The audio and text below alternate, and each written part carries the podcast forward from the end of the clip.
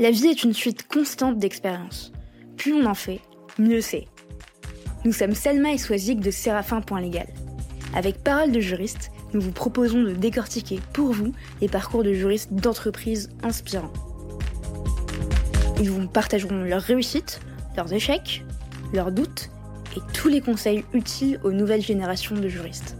Notre objectif Vous mettre à disposition toutes les recettes pour progresser dans votre carrière de manière concrète.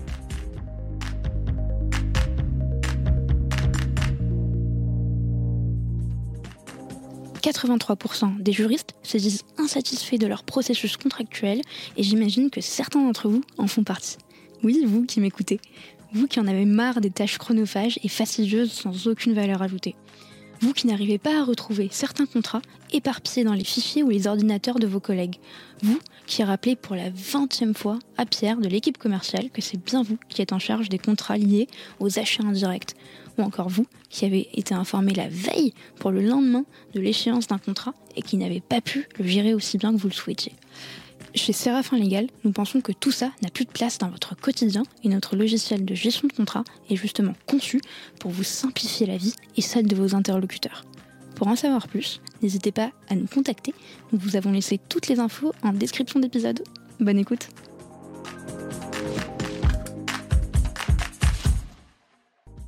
Bonsoir et bienvenue pour un épisode un peu spécial pour fêter le, premier anniversaire de Parole de juriste. Parole de juriste après une année d'existence. C'est 40 rencontres euh, inspirantes et euh, enrichissantes. C'est 15 000 écoutes euh, cumulées et au-delà de ce chiffre qui évidemment n'intéresse que moi.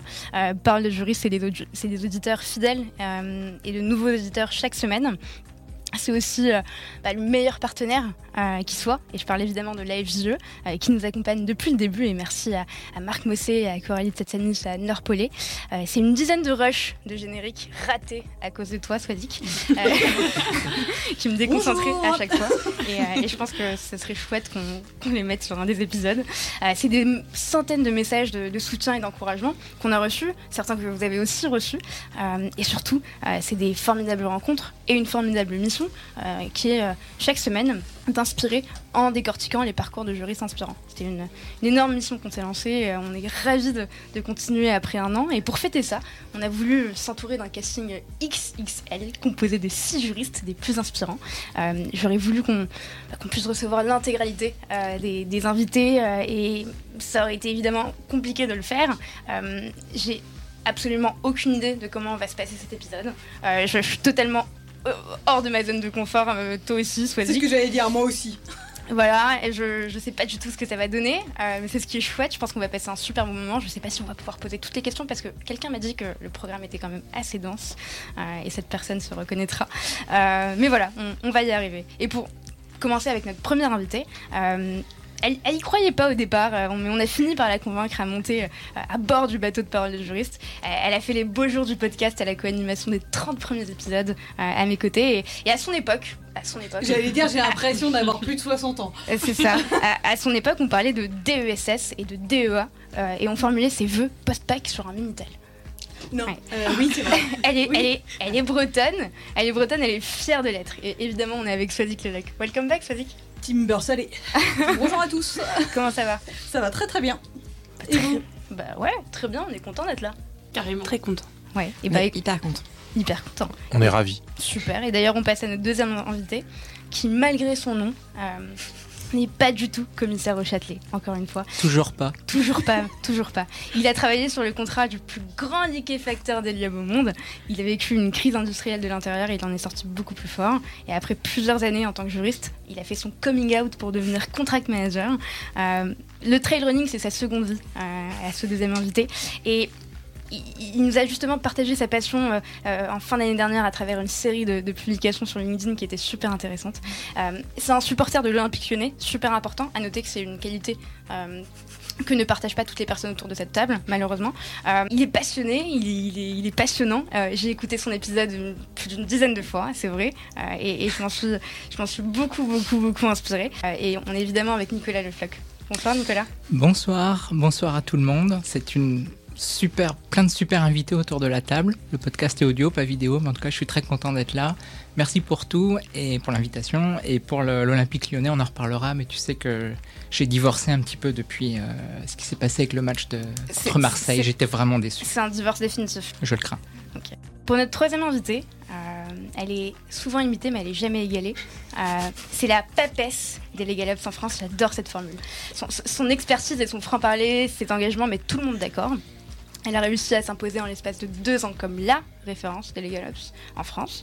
Elle a fait vibrer la planète DJ avec son mercato d'hiver. Elle a recruté plein de monde. Tout le monde était à fond pour savoir qui était la, prochaine personne qui allait, rejoindre son entreprise. Euh, elle a le capital sympathie d'une ligne Renault, la détermination d'un Sarko, euh, la rigueur au travail d'une ouvrière et la créativité d'un Dr Dre. J'ai pensé longuement à cette formule. On est avec Émilie Le Tocard Calem. Bonjour. bonjour. Je, je, je, suis pas sûre sur euh, le, Sarko. Voilà. Sur le, parallèle sarkozyste, euh, non, je, je, vais me désolidariser de cette partie-là, mais sinon pour le reste, et bah, pas. Et... On va passer à notre quatrième invitée. Euh, elle dit rose, poche et chocolatine. Euh, c'est un pur produit BNP Paribas. elle ne travaille plus pour une banque et ne travaille pas non plus pour une néobanque. Petit clin d'œil à la CPR qu'on embrasse. Si elle nous écoute, Elle occupe actuellement le poste de directrice juridique pour la troisième, le, troisième pardon, plus grand ouvreur de compte en France. Elle manie l'humour aussi bien que le droit. Elle est aussi généreuse que chaleureuse et vous pourriez passer des heures et des heures avec elle dans ce studio sans vouloir retourner travailler. Nous sommes avec Laure Duquerrois. Merci beaucoup. Je suis vraiment ravie de revenir ici et surtout avec un très beau parterre que, qui est les invités d'aujourd'hui. Merci encore et vraiment, je serais ravie de te faire rire encore sur cet épisode. Notre cinquième invité vient d'une ville où les frites, la bière et le wesh sont des véritables institutions. Quel plaisir. Et il pense à tort pouvoir monter une équipe de foot aussi forte que la nôtre, euh, ce qui n'arrivera jamais. Il a commencé en tant qu'assistant juridique et il est devenu directeur juridique. Il s'est lancé dans le conseil en Legal Ops il y a un an. Il en a marre qu'on place les juristes dans un bâtiment, deuxième étage, troisième sous-sol, dernier bureau au fond à gauche. Bonjour Christophe. Bonjour Selma. Comment ça va? Ben, Super bien. Euh, et moi, j'ai amené mes crampons, en fait. Hein, j'attendais. Mais... Et ben, il y a un terrain de foot juste à côté. Bon, Faut bah, on verra. Sinon, blague à part, je suis ravi d'être avec tout le monde et également impressionné de voir tout le monde en direct après autant de moments où on se, on se voit euh, tout plat en photo, en fait. Mm. Euh, voilà, et je pense que j'ai pas eu peur euh, autant que depuis mon dernier oral en droit pénal, en maîtrise ou en DSS, parce que je fais partie de la même génération que, que certaines autour de cette table.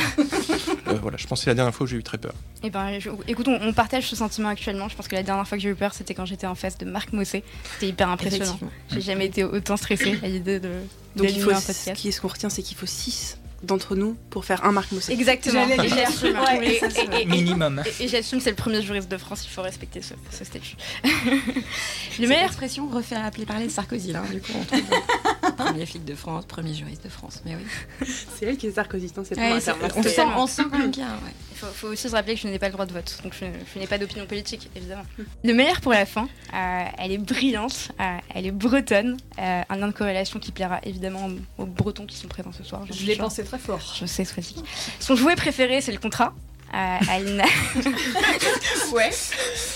Elle n'a pas peur de sortir du cadre, faire un pas de côté et suivre ses intuitions envers et contre tous. C'est l'ambassadrice numéro 1 de Parole de juriste. Et on la, on la remerciera jamais assez, j'en perds mes mots, pour, euh, pour son soutien. On est avec Maëlle Bizan. Bonjour Maëlle. Merci Selma. Écoute, moi je découvre le studio et euh, je trouve ça super chouette. Je suis super contente. Je sens que je suis un peu upgradée euh, cet épisode. et surtout, je suis hyper bien entourée, donc j'ai hâte. Merci. Merci à toi. Merci, merci beaucoup si le podcast aujourd'hui a trouvé sa place, son audience et une certaine légitimité, euh, bah, ça n'a pas toujours été le cas. Euh, je me souviens quand on a voulu lancer ce format, euh, il y a une partie de l'équipe qui nous disait bah, aujourd'hui en fait tout le monde fait des podcasts, quelle sera notre valeur ajoutée? Et je me souviens mon préféré c'était oh, bah, les juristes ça écoute pas de podcast, moi j'en écoute pas. donc voilà, moi je voulais savoir justement est-ce que vous pensiez la même chose quand on vous a pitché le projet? Est-ce que vous vous souvenez des, des, réactions que vous aviez eues par exemple si on commence par au hasard Maëlle? Alors, moi, bretonne et juriste, Swazik, j'écoutais des podcasts. non, mais moi, je suis old school. Euh, mais quelques-uns, euh, notamment euh, podcasts sur les avocats, mais aucun sur, sur les juristes et qui traitaient vraiment de nos problématiques au quotidien et plus spécifique. et donc heureusement, Parole de juriste est, est arrivée. donc moi j'étais hyper enthousiaste tout de suite et en plus bah, j'ai été convaincue parce que c'était aussi porté par deux animatrices très convaincantes. donc non, j'ai foncé et, et, le succès que c'est aujourd'hui montre que c'était un bon feeling. Ok. Et pourquoi tu voulais pas à la base choisir qu'on lance le podcast?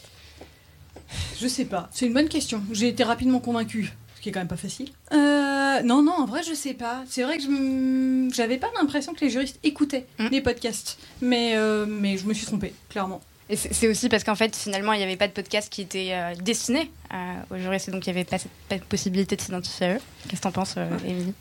Oui, c'est vrai, c'est qu'en fait, il n'y en avait pas. Euh, moi, j'écoutais, je suis juriste, enfin, j'étais juriste en tout cas, et j'ai écouté plein de podcasts. J'écoutais pas des podcasts sur euh, mon domaine pro, j'écoutais des podcasts sur euh, le féminisme, sur la maternité, sur le business. Mais, et, ensuite, j'ai écouté le podcast Fleur d'avocat mmh, sur mmh. les problématiques d'avocat. Donc, ça, c'était bien. C'était le truc qui se rapprochait le plus de notre de notre quotidien et il n'y avait rien pour les juristes tels quels. Donc pour moi, vous, vous avez pris une place qui n'était pas du tout occupée et qui était un bon créneau. Et je pense que le succès que vous avez connu euh, vient confirmer ça. Et le succès qui n'est pas uniquement dû au, monopole qu'on avait sur, ce format. non, parce que des podcasts qui ont le monopole et qui font flop, il y en a quand même un paquet. Oui, il y a beaucoup de podcasts, mais il y en a aussi beaucoup qui se montent et puis qui font trois épisodes. Donc ce qu'on m'avait dit, c'était que c'était la constance qui était la plus grande difficulté dans le podcast. Ça représente beaucoup de travail et vous avez bien démontré que vous avez su euh, euh, pérenniser ça pendant plusieurs, euh, plusieurs dizaines d'épisodes.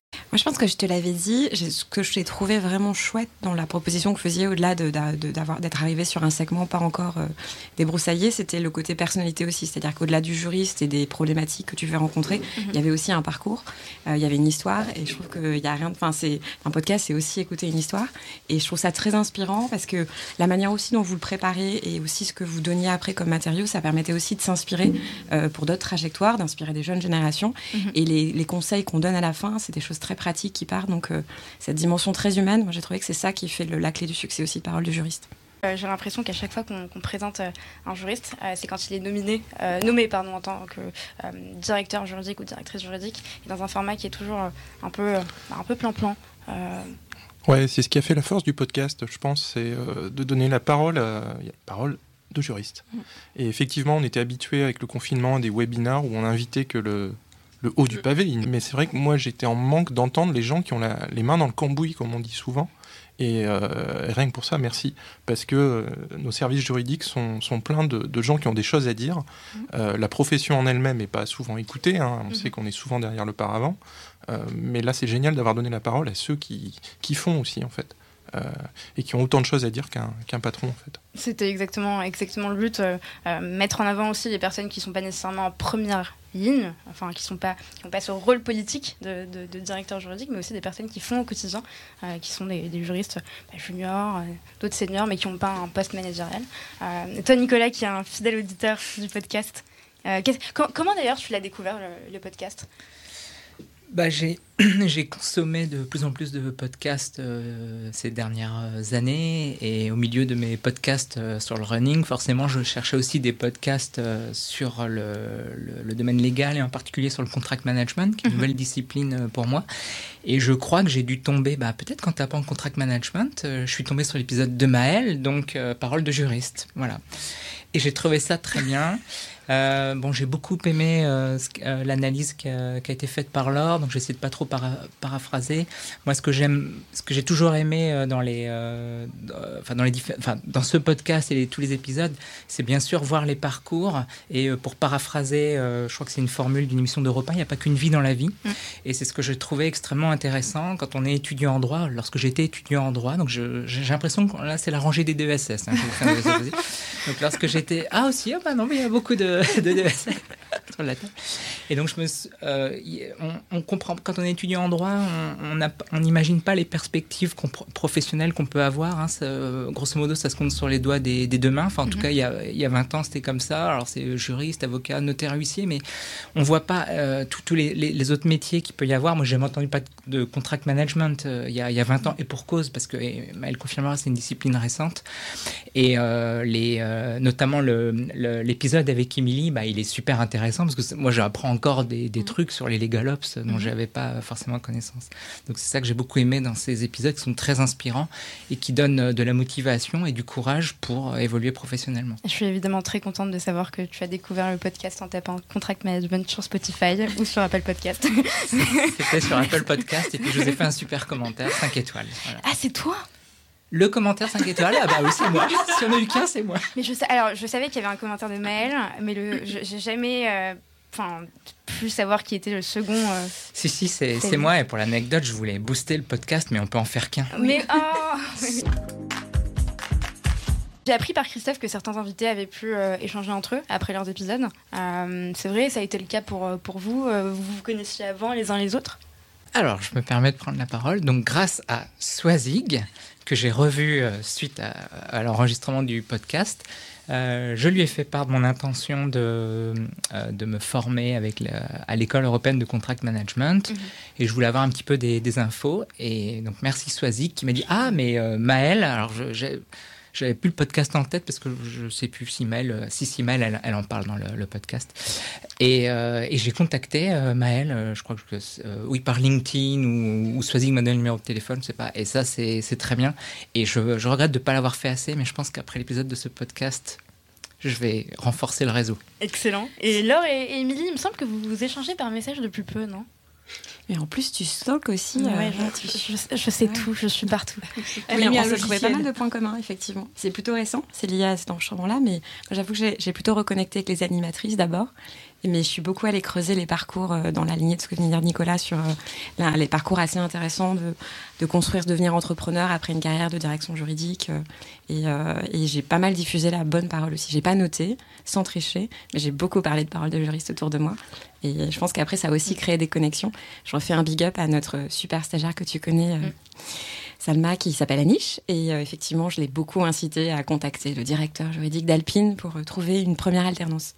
Voilà, des C'est petites vrai. choses comme ça. C'est vrai. Très et, chouette. euh, il a pu le contacter, il, a, il avait Il est arrivé trop tard. Ouais. Anish a pris un peu de temps et le temps c'est de l'argent et il y avait déjà un ultra alternant dans la place mais, mais en tout cas ça a servi aussi à ça. Voilà, Anish, si tu nous écoutes, tu viens te, te, te prendre un taquet par ton ancien manager. Non, c'est- il le sait, on en a parlé mais il a très bien rebondi puisqu'il est la Fédération française de ping-pong. Donc comme quoi...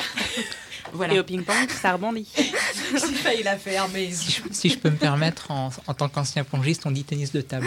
C'est la FFTT, c'est pas la. FFPP. On appelle ça des pongistes Oui, C'est vrai oui, oui, oui, oui, oui, oui, tout à fait. Nicolas est là pour nous ramener dans la rigueur euh, Toujours. sportive. Merci Nicolas. Merci. Merci. Loisir, compétition. Ouais. Non mais c'est sérieux, c'est sérieux, c'est sérieux. C'est vrai. Je sens que je vais devenir pénible, je suis désolée. Au bout de 30 Non, non, minutes, on va me demander de sortir. Est-ce que Nicolas, il fait des choses juste sans compétition? Moi, je voudrais savoir. Aussi, il est bon partout, Ah là. parfait. Et Il réussit juste- tout.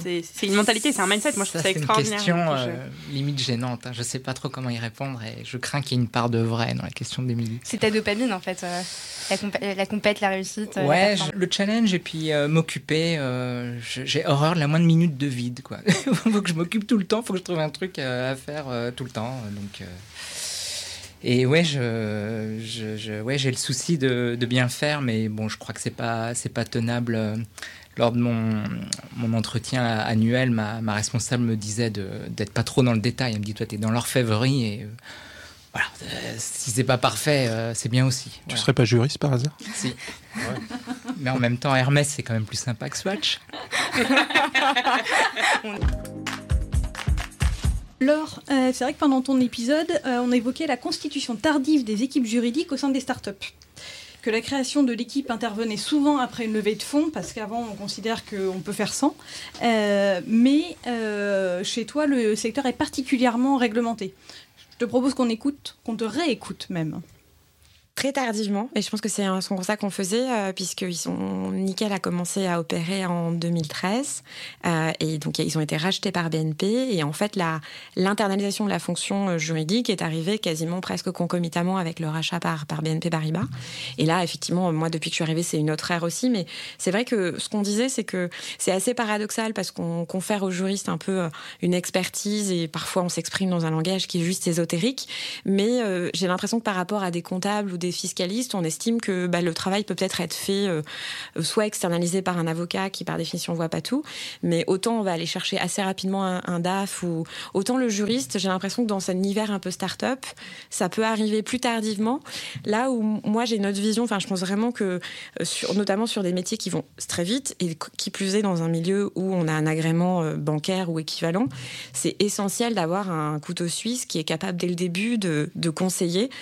Et finalement, le recours au cabinet d'avocat, ça vaut bien pour des projets stratégiques, mais avoir quelqu'un en interne qui répond aux petites questions et qui essaie d'un peu de donner des. Ça veut pas dire qu'on repasse tout au, couteau, mais on regarde vraiment, on fait un arbitrage aussi. Et euh, par exemple, pour les pays dans lesquels on se développe, très rapide. Enfin, je suis la première à militer pour qu'on ait très rapidement un juriste local qui soit dans les équipes et qui soit qui fasse ce travail d'accompagnement, parce que l'externalisation vers des cabinets, elle a ses limites. Alors moi, ce qui m'intéresse, euh, c'est de savoir ce que les autres en pensent. Par exemple, Émilie, toi euh, qui euh, as des clients notamment dans le domaine de la French Tech, est-ce que tu penses que, même si moi j'ai un début de réponse, est-ce que tu penses que le fait de constituer une équipe juridique tardivement a un impact sur le fonctionnement de la direction juridique de l'entreprise? Je pense qu'on aurait dû avoir des intervenants qui n'étaient pas d'accord, ce serait beaucoup plus rigolo. Mais qui t'a dit que Parce que là, d'accord bah là, en l'occurrence, moi, je souscris à 100% à ce que leur a dit, donc je j'ai pas quelque chose de plus pertinent que ce qu'elle vient de dire de façon très bien et très concise. Euh, effectivement, euh, parmi mes clients, ils, ont embauché peut-être tardivement des juristes. Il y en avait peut-être un, et puis ensuite, post-levée de fonds, ça recrute beaucoup. Euh, avec, euh, comme c'est du scale-up, avec une, petite décoche par rapport au business. Donc le, business est en hyper-croissance, le juridique est en hyper-croissance aussi, mais avec un léger temps de décalage qui fait que du coup ils sont toujours charrettes. Mmh. Euh, Et souvent des juniors, voire très juniors, des premiers postes. souvent, oui, souvent des juniors. Alors parfois ils mettent du, senior pour créer le poste, puis ensuite une équipe. Mais ça, à la rigueur, c'est pas trop la problématique à mon sens. C'est plutôt que la croissance ne suit pas exactement euh, la, croissance, la, croissance de l'équipe juridique ne, suit pas exactement la croissance du business, avec ce léger décoche qui fait que du coup tout le monde est toujours à flux tendu. Donc toujours tout le monde fait le pompier au lieu d'avoir le temps de penser en amont. Et donc personne a jamais le temps d'anticiper. De, et donc de processualiser. Et quand tu passes, euh, nous on accompagne des, des, licornes en l'occurrence, quand on a commencé l'émission il y a un an, ils étaient 3, euh, à la fin de l'année ils étaient 8, là ils sont 12, et à la fin de l'année prochaine ils seront 23. Donc en deux ans, tu passes de trois juristes à 23. Autant te dire que évidemment qu'il va falloir qu'en termes de ligne, tu fasses des process et de l'organisation, que tu es calibré au moment où ils étaient trois, mais que ce soit suffisamment robuste pour que ça tienne quand ils sont 23 et quand ils seront 35 et quand ils seront au niveau monde. Enfin, ils sont souvent d'ailleurs déjà au niveau monde, mais donc tout ça, ça se pense et ça se processualise et je ne sais pas pourquoi ils n'appliquent pas cette règle de l'opérationnel et de l'ops au niveau du légal. Alors, bon, certes, je prêche pour ma paroisse en tant que légal ops, mais il y a des sales ops, il y a des finance ops il y a des business ops. Pourquoi n'y aurait-il pas de legal ops? Et donc pourquoi n'y aurait-il pas déjà une équipe légale avec un legal ops en interne qui va penser en amont l'organisation euh, processuelle et organisationnelle et fonctionnelle de la direction juridique? Parce qu'on a un problème d'image. Enfin, je vais ressortir le côté on a un centre de coût, on sert. Enfin, je vais pas dire qu'on sert pas à grand chose, mais euh, c'est vu comme une contrainte. Alors que la finance, ça rapporte, les sales, ça rapporte, le juridique, ça ralentit. Euh, ça sécurise certes, mais on voit pas de. Oui, mais pourtant dans les levées de fonds euh, et quand il y a les cabinets d'audit et il y a les cabinets de M&A qui sont sur le sujet, tout est passé au peigne fin, comme le dit Laure, euh, et la fonction juridique aussi, et les contrats et l'orga aussi, et eux ils sont déjà dans l'anticipation de la, croissance ou de l'hypercroissance qui va se faire dans les mois et dans les années à venir, donc évidemment qu'ils vont aussi assess de la robustesse de la fonction juridique. Mais bizarrement, même si c'est compris et anticipé, il n'y a pas forcément le budget qui suit toujours. Et souvent, souvent, je rencontre des directeurs juridiques ou directrices juridiques qui disent Ouais, mais je, vais prendre un. J'ai un poste ouvert et je pourrais prendre un legal ops, mais je vais prendre plutôt un juriste parce que j'ai besoin de gens pour le business. Ce qu'ils n'arrivent pas à comprendre, c'est que souvent, un juriste en plus, ça va pas te décharger tant que ça ça va te rapporter plus de, mm. plus de leads, plus de business et donc plus de taf au final. Alors qu'une personne en termes de ops pour l'équipe légale, ça va un peu lean le process. C'est des choix. Oui, idéalement, il te faudrait quelqu'un en ops et ton jury supplémentaire ou tes trois jurys supplémentaires en réalité parce que les équipes juridiques sont sous-staffées. Mais pour moi, le, choix, il devrait pas se faire comme ça en fait. Oui, mais pourtant, tu as des directions qui sont euh, excellence opérationnelle ou tu les appelles comme tu veux, mais ils sont jamais. Enfin, je vais pas dire jamais parce que j'aime pas les choses définitives, mais ils s'occupent rarement de la direction juridique. Et pourtant, ça reste un département comme un autre dans une entreprise. Ouais, à, mon sens, c'est une histoire aussi de positionnement. Pour le coup, euh, c'est quelque chose qui doit être soit internalisé dans la direction juridique, soit bah, externalisé comme, comme moi ou comme Christophe, euh, avec des gens qui viennent assister directement la direction juridique. Les équipes d'excellence opérationnelle, comme on peut les avoir dans une, entreprise, elles n'ont pas forcément l'insight particulier des directions juridiques, ni une bonne connaissance intrinsèque du métier, du business, des process, des organisations et de la raison pour laquelle on fonctionne comme on fonctionne. Non, mais d'où l'intérêt de la collaboration et d'apprendre à se connaître. Oh, mais ils n'ont pas le temps. Alors là, vraiment, ils n'ont pas le temps. Donc, ils sont, ils peuvent pas être dans une démarche de attends, on va se poser 5 minutes et je vais comprendre ton métier. Et d'ailleurs, je pense que c'est pour ça qu'on travaille bien aujourd'hui, c'est que, c'est que nous, on arrive et on comprend déjà le métier. Et donc ça, ça fait vraiment toute la différence. Quoi. Mais, sur le côté opérationnel, moi j'ai une petite anecdote.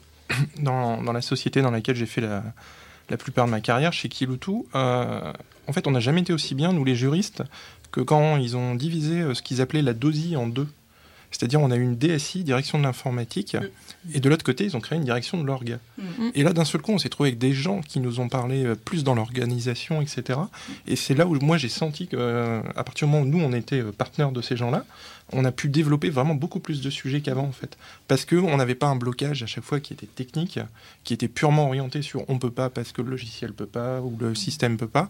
On avait des gens qui étaient là pour que ça fonctionne. Et donc comme tu l'as dit Émilie, ouais, on a besoin de gens qui après viennent un peu faire les courroies de distribution sur ces sujets en fait.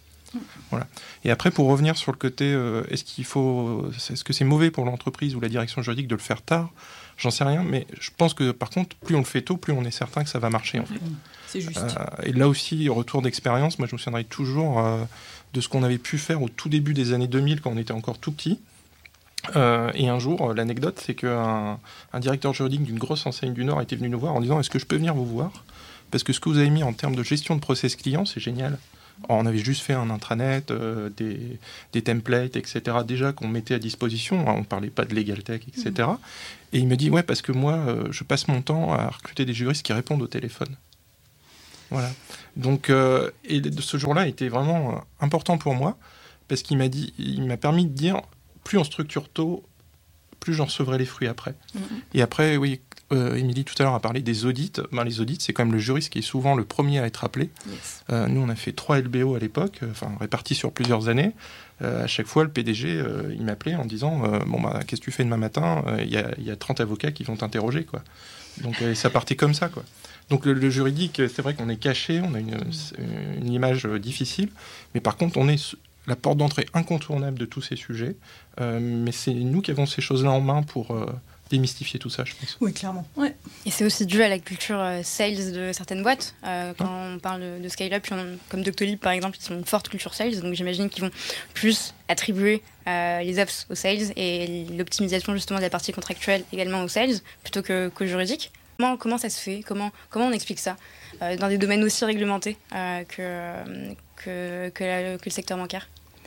Ah, ah, déjà, je pense qu'il y a quelque chose effectivement d'assez essentiel, le fait que tu aies un agrément et qu'à tout moment, il y a quand même un super, une super police qui peut signer la, signer la fin de la récré et dire on arrête tout parce que vous n'êtes pas au niveau.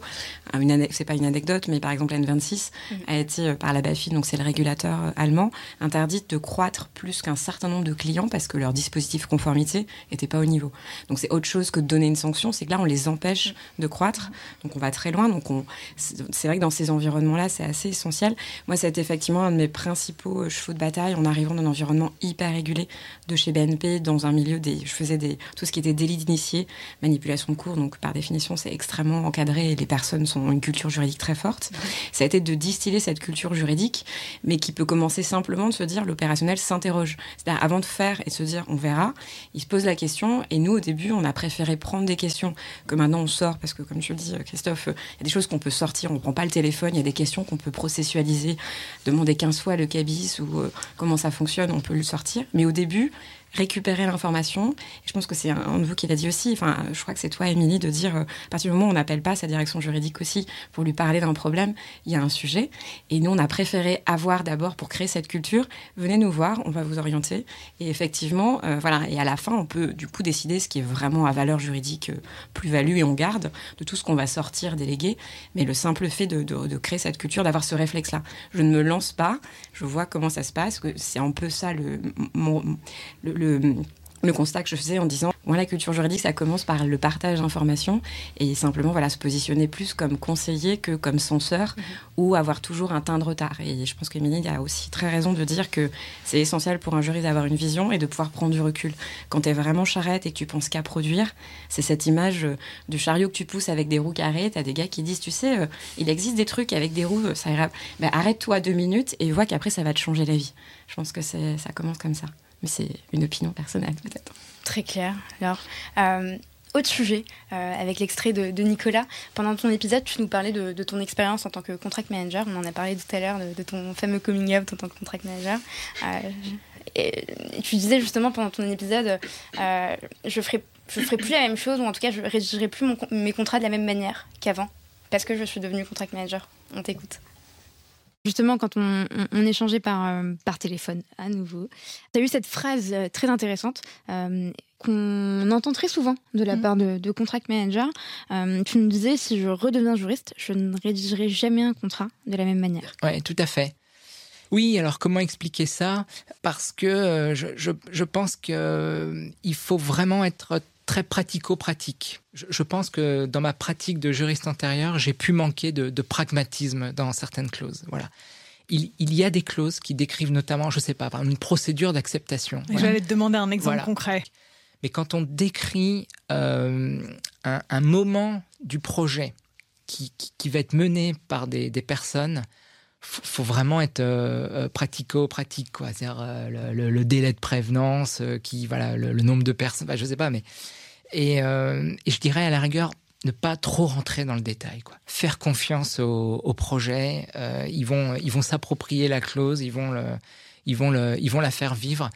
Et euh, voilà, je pense qu'il y a des choses qui, ne seront, qui ne seraient plus mes batailles mhm. en tant que rédacteur de contrat et plus de me concentrer sur des, des clauses plus, voilà, plus classiques. voilà, la, clause de rédaction des pénalités de retard, la, la garantie, etc., etc. C'est intéressant parce que la semaine dernière, j'ai euh, interviewé euh, Asna Balouche, euh, qui est une contract manager qui est devenue juriste et qui exactement, enfin, disait exactement la même chose que toi. Maëlle, j'imagine que c'est un discours qui te parle. tu partages la même opinion que Nicolas? Oui, tout à fait. Je pense que c'est intéressant. Il y a deux idées qui ressortent euh, du discours euh, de Nicolas avec lesquelles je suis d'accord. C'est euh, à la fois le, pragmatisme, distinguer un petit peu les, clauses très abstraites, très juridiques sur lesquelles on passe parfois beaucoup de temps à négocier. Je pense à la responsabilité, on ressort toujours un peu les mêmes arguments convenus. On est là sur une sorte de rhétorique juridique où les sales sont complètement, voilà, nous écouter. On est tout à fait dans notre personnage de juriste un petit peu ennuyeux qui jargonne. Euh, et on oublie parfois l'essentiel, c'est-à-dire de préparer finalement aussi le, bah, le, travail opérationnel, de préparer l'exécution, de préparer la prestation. et pour moi, c'est là qu'est le rôle clé du contract manager, c'est-à-dire dans l'anticipation, dans la gestion des risques, et essayer finalement de structurer aussi euh, et, d'anticiper euh, les problématiques que pourront rencontrer les opérationnels. Et puis euh, le, deuxième sujet qui est tout aussi intéressant, et là je pense que Émilie aura aussi pas mal de choses à dire, c'est sur la pédagogie, c'est-à-dire essayer aussi de se mettre vraiment à la portée de tout le monde et essayer de rendre notre discours clair, essayer aussi de faire en sorte qu'il soit déployé au niveau opérationnel, qu'il soit compris par tout le monde. donc voilà, vraiment cette mission de chef d'orchestre, je pense, est importante. Euh, et quand on est juriste, parce qu'on parle aussi beaucoup euh, entre experts, euh, on oublie un petit peu cet horizon-là. Donc je pense que le contract management nous remet aussi comme cette plaque tournante au sein de l'entreprise, avec cette mission de coordonner, de synthétiser et puis d'essayer de déployer les bonnes pratiques. Et, et d'ailleurs, vous, vous, travaillez dans la même entreprise, mais dans deux de bah, je l'ai découvert, euh, je sais pas, tu travaillais, euh, Maëlle, déjà chez Siemens Gamesa au moment de l'enregistrement du podcast? Non, non, ah non. oui, j'avais pas percuté, C'est un changement, donc euh, non, tu n'as rien raté. en effet, c'est nouveau. je suis maintenant dans le secteur éolien et je travaille chez Siemens Gamesa, donc c'est un secteur un petit peu différent du tien, mais on est presque collègues. Mm. comme quoi, le contract management, voilà, les routes du contract management se euh, se rencontrent euh, chez Siemens. Est-ce que c'est la même culture contract management ou pas du tout au sein des, deux entreprises bah, Pour bien répondre à la question, il faudrait que j'échange avec euh, Maëlle, d'ailleurs, ce que je vais faire après l'épisode, parce que ça m'intéresse de, connaître la, culture de, contract management donc au sein de cette filiale Siemens Gamesa. moi, j'ai l'impression qu'il y a une culture assez forte du contract management au sein du groupe Siemens qui est absolument euh, énorme. Hein. Je- c'est, euh, au, au niveau mondial, c'est très, très, très, très fort. Rien que la branche mobilité dans laquelle je, travaille, euh, je crois que le chiffre d'affaires est encore plus gros que Air Liquide où je travaillais il y a quelques années. Bon, quand même une boîte du, CAC 40. Et ce n'est qu'une branche de Siemens. Donc c'est assez euh, impressionnant. Et euh, donc oui, oui, je serais ravi de- de- d'échanger avec Maëlle sur euh, quels sont les, les outils, la, culture et les, les pratiques euh, qu'elle qu'elle met en œuvre et qu'elle a découvert en arrivant sur le, poste. Mais clairement, il y, a, une culture très forte et encouragée du contract management chez, chez Siemens, enfin en tout cas pour la branche mobilité que, que je connais. C'était effectivement Emmanuel Tani qui nous disait que bah, il y a autant de contract manager, enfin de contract management, de, de mode d'organisation euh, Mm. que de euh, d'entreprises. Euh, et et, euh, et c'était intéressant aussi d'avoir son avis. Moi, ce que je trouve drôle, je sais pas comment le formuler, mais quand à vous écouter tous les deux et de par ma pratique, on a l'impression que euh, juriste et contract management, enfin ou contract manager pardon, sont deux métiers différents avec deux manières euh, d'aborder le contrat. Et pourtant, si on se met à la place d'un opérationnel, ça reste encore la même chose. Ah, c'est du droit, c'est du, du juridique. Comment faire euh, pour que la fonction juridique et plus précisément euh, les, celle qui est en charge des contrats ne se sentent pas en danger euh, avec l'arrivée du contract manager? Com- Comment, j'ai envie de dire aussi, comment communiquer sur les rôles et les places de chacun? Je sais pas si toi, Maëlle, tu as une idée Oui, je pense que je pense qu'il faut pas non plus opposer. Je pense que c'est important en effet de, Ouais. bien, de bien distinguer les deux parce que pour les opérationnels, ça peut être parfois un petit peu euh, un petit peu confusing. Enfin, on peut se demander un petit peu quelle est la vraie différence, la vraie distinction. Il y a encore des entreprises où euh, une personne a les deux casquettes. Euh, je pense que c'est compliqué à la fois en termes de charge, mais aussi en termes de positionnement. Donc, de plus en plus d'entreprises recrutent et c'est très bien des contract managers qui vraiment ne font que ça. Euh, c'est le cas chez Siemens, c'est le cas chez Siemens Gamesa, donc ça c'est bien. Et je pense qu'en effet, l'idée c'est, je pense que la communication et le dialogue est quand même très simple. Euh, entre le juriste et le contract manager.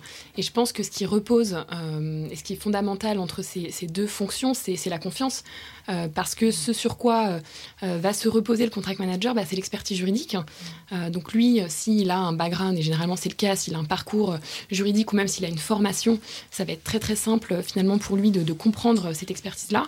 Lui, son rôle, par contre, au contract manager, ça va être de se reposer justement sur cette expertise-là pour essayer justement de la déployer au niveau plus opérationnel et d'avoir un rôle de coordination, d'accompagnement des équipes, ce que ne peut pas faire un juriste qui est tout seul, qui doit analyser, qui lui doit plus se pencher sur euh, justement euh, euh, peut-être des recherches, être plus dans la rigueur analytique. Donc c'est deux rôles différents, mais pour autant, je pense que la posture doit être la même. Et ça, je pense aussi que quelque part, la culture du contract management, elle, elle se diffuse aussi avec le, le Legal Ops. Euh, en fait, ce sont des, des cultures qui vont aussi permettre d'aborder des, des, euh, sujets euh, qui- que n'ont pas le temps en fait de, développer euh, un, juriste seul ou une petite équipe. C'est des sujets comme le langage juridique clair, c'est euh, des sujets comme, euh, comme euh, l'organisation juridique, euh, donc on l'a vu avec le Legal Ops. Euh, donc je pense que ça, c'est les outils, les méthodes et la posture pour moi euh, sont euh, des, des postures communes aux deux fonctions. Et puis il y a peut-être une notion de chronologie. Le juriste va négocier et le contract manager va appliquer quelque part. Enfin, expliquer déjà. Euh, et ensuite, euh, ouais, appliquer. Mais je trouve qu'appliquer, il y a un côté négatif. Alors que c'est pas du tout mon Il y a état tout un mais- suivi, disons. Euh, il va Suivi. vraiment être là, voilà, Ouais. pour suivre, accompagner, peut-être renforcer aussi sur à, à certains moments plus critiques où les opérationnels vont avoir besoin, peut-être aussi d'une posture un petit peu plus ferme. C'est parfois compliqué quand on est chef de projet, qu'on est en exécution, bah, d'avoir aussi parfois une posture un petit peu différente, une prise de recul. Et justement, c'est là que le dialogue s'instaure entre le contract manager et, et le chef de projet. Et Euh, décharger les juristes et- du contentieux qui aurait pu naître sans le contract manager. C'est ça, et c'est là que le dialogue et la confiance doivent reposer aussi entre les deux, parce que le contract manager, une fois, je dirais, euh, que euh, son, euh, il est arrivé un petit peu au bout de sa mission, ça doit être à lui aussi, pour moi, euh, de se référer peut-être au juriste et de voir avec le juriste si le, peut-être le conflit ou la problématique est assez mature pour passer côté contentieux.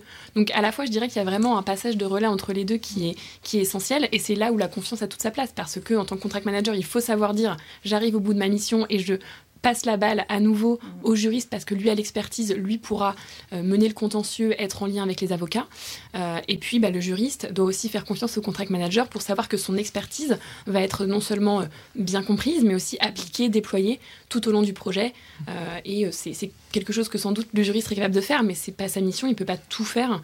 et donc c'est là que, que, les missions sont différentes, mais pour autant je pense que la posture est, vraiment la même et souvent les méthodes, les outils doivent être les mêmes pour moi. Et ça permet de rééquilibrer, je trouve. Enfin, moi, je prends souvent l'image du cycle de contrat, là, qui fait. Vous avez tous vu le, cercle de mm. contract management. Euh, ça permet de rééquilibrer ce cercle parce que souvent, on, constate quand on interviewe les gens dans, la plupart des structures que bah, le juriste, il est là au départ. Euh, on lui file les choses, il n'a pas toutes les données pour traiter le dossier. Et après, quand vous suivez le, cycle de vie du contrat, bah, le juriste, il, sort complètement de ce cercle, mm. en fait. Il y rentre quand il fait le pompier, quand il fait l'infirmier, tout ce que vous voulez. Et il, y rentre à la fin quand il, euh, quand il faut faire un, renouvellement. Ou la résiliation.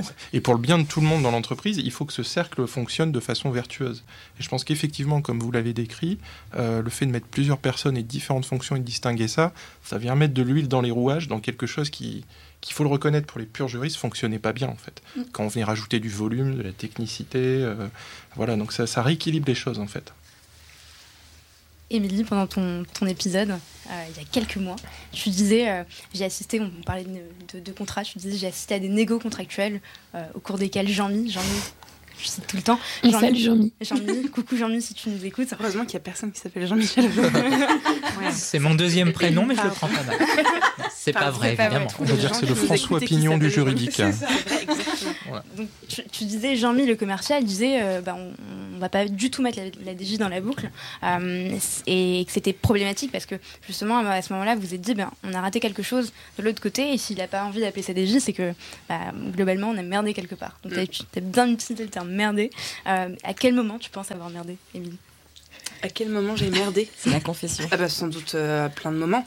Euh, sans doute principalement en tout début de carrière, quand tu essayes de faire tes preuves et que tu crois que tu es embauché pour être juriste, alors que tu es vraiment embauché pour faire du business, mais que personne ne te le dit parce qu'à la fac on te l'a pas dit.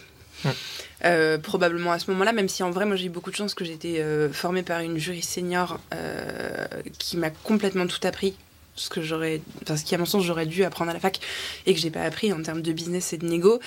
Et elle a tout de suite euh, bien axé ça sur ça, sur ce sujet-là, en disant viens, on va à la cafette, on parle beaucoup aux gens, on, on reste pas toujours dans nos bureaux. Enfin, le but du jeu, c'est vraiment de sortir le plus possible pour qu'ils aient pas peur et d'être très sympa et d'organiser des déj souvent avec plein de membres de l'équipe différents pour euh, apprendre à connaître. Et en fait, c'est pour moi, effectivement, c'est la base. C'est la base.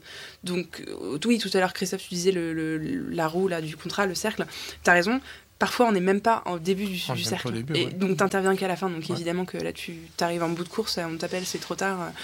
donc oui, c'est un peu ridicule. Donc probablement que j'ai dû merder à ce moment-là en n'ayant pas du tout en tête les enjeux business et en étudiant des contrats comme un cas pratique de la fac et pas comme un cas concret de business qui veut dire qu'à la fin il faut signer pour avoir du business pour la boîte quoi.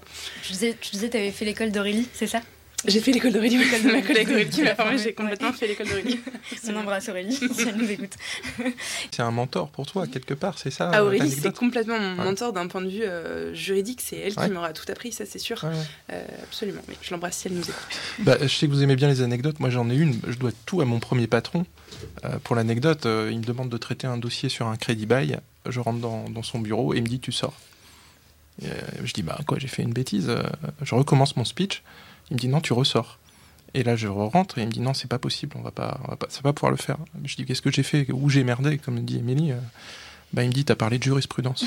ça a tout changé dans ma vie de juriste à ça après. En fait, j'ai regardé les choses différemment. Mais je sortais de la fac aussi, tout frais moulu, euh, avec l'impression de devoir bien faire les choses, ouais. Donc. Euh, et vous, il y a des moments comme ça, comme Christophe, comme Émilie, qui vous ont marqué, pendant lesquels vous vous êtes rendu compte qu'il fallait peut-être changer de, de posture et de manière de penser? Non, je pense que c'est vraiment très empirique et on apprend beaucoup et c'est ça la force aussi de pouvoir euh, rechanger, euh, voilà, rechanger le fusil d'épaule. Moi, je pense que ça rejoint cette idée de se rendre compte qu'on se parle pas, qu'on comprend pas, qu'on communique pas et qu'avec nos métiers, on, on voit pas les enjeux. Ça rejoint aussi cette idée de savoir lâcher prise aussi en tant que juriste, que je peux parler que pour un juriste, pas comme contract manager ou legal ops, mais de se dire, euh, en fait, c'est normal si je peux pas tout maîtriser. C'est vrai que le juriste aime bien aussi avoir cette maîtrise, cette contrôle, de se dire je. Et en fait, de pouvoir prendre du recul pour se dire, voilà, je mets les enjeux, quel est le risque? Moi, c'est un peu ce que j'ai expérimenté chez Nickel, que j'avais peut-être pas à côté BNP, où c'était un rôle assez assez exécutant aussi.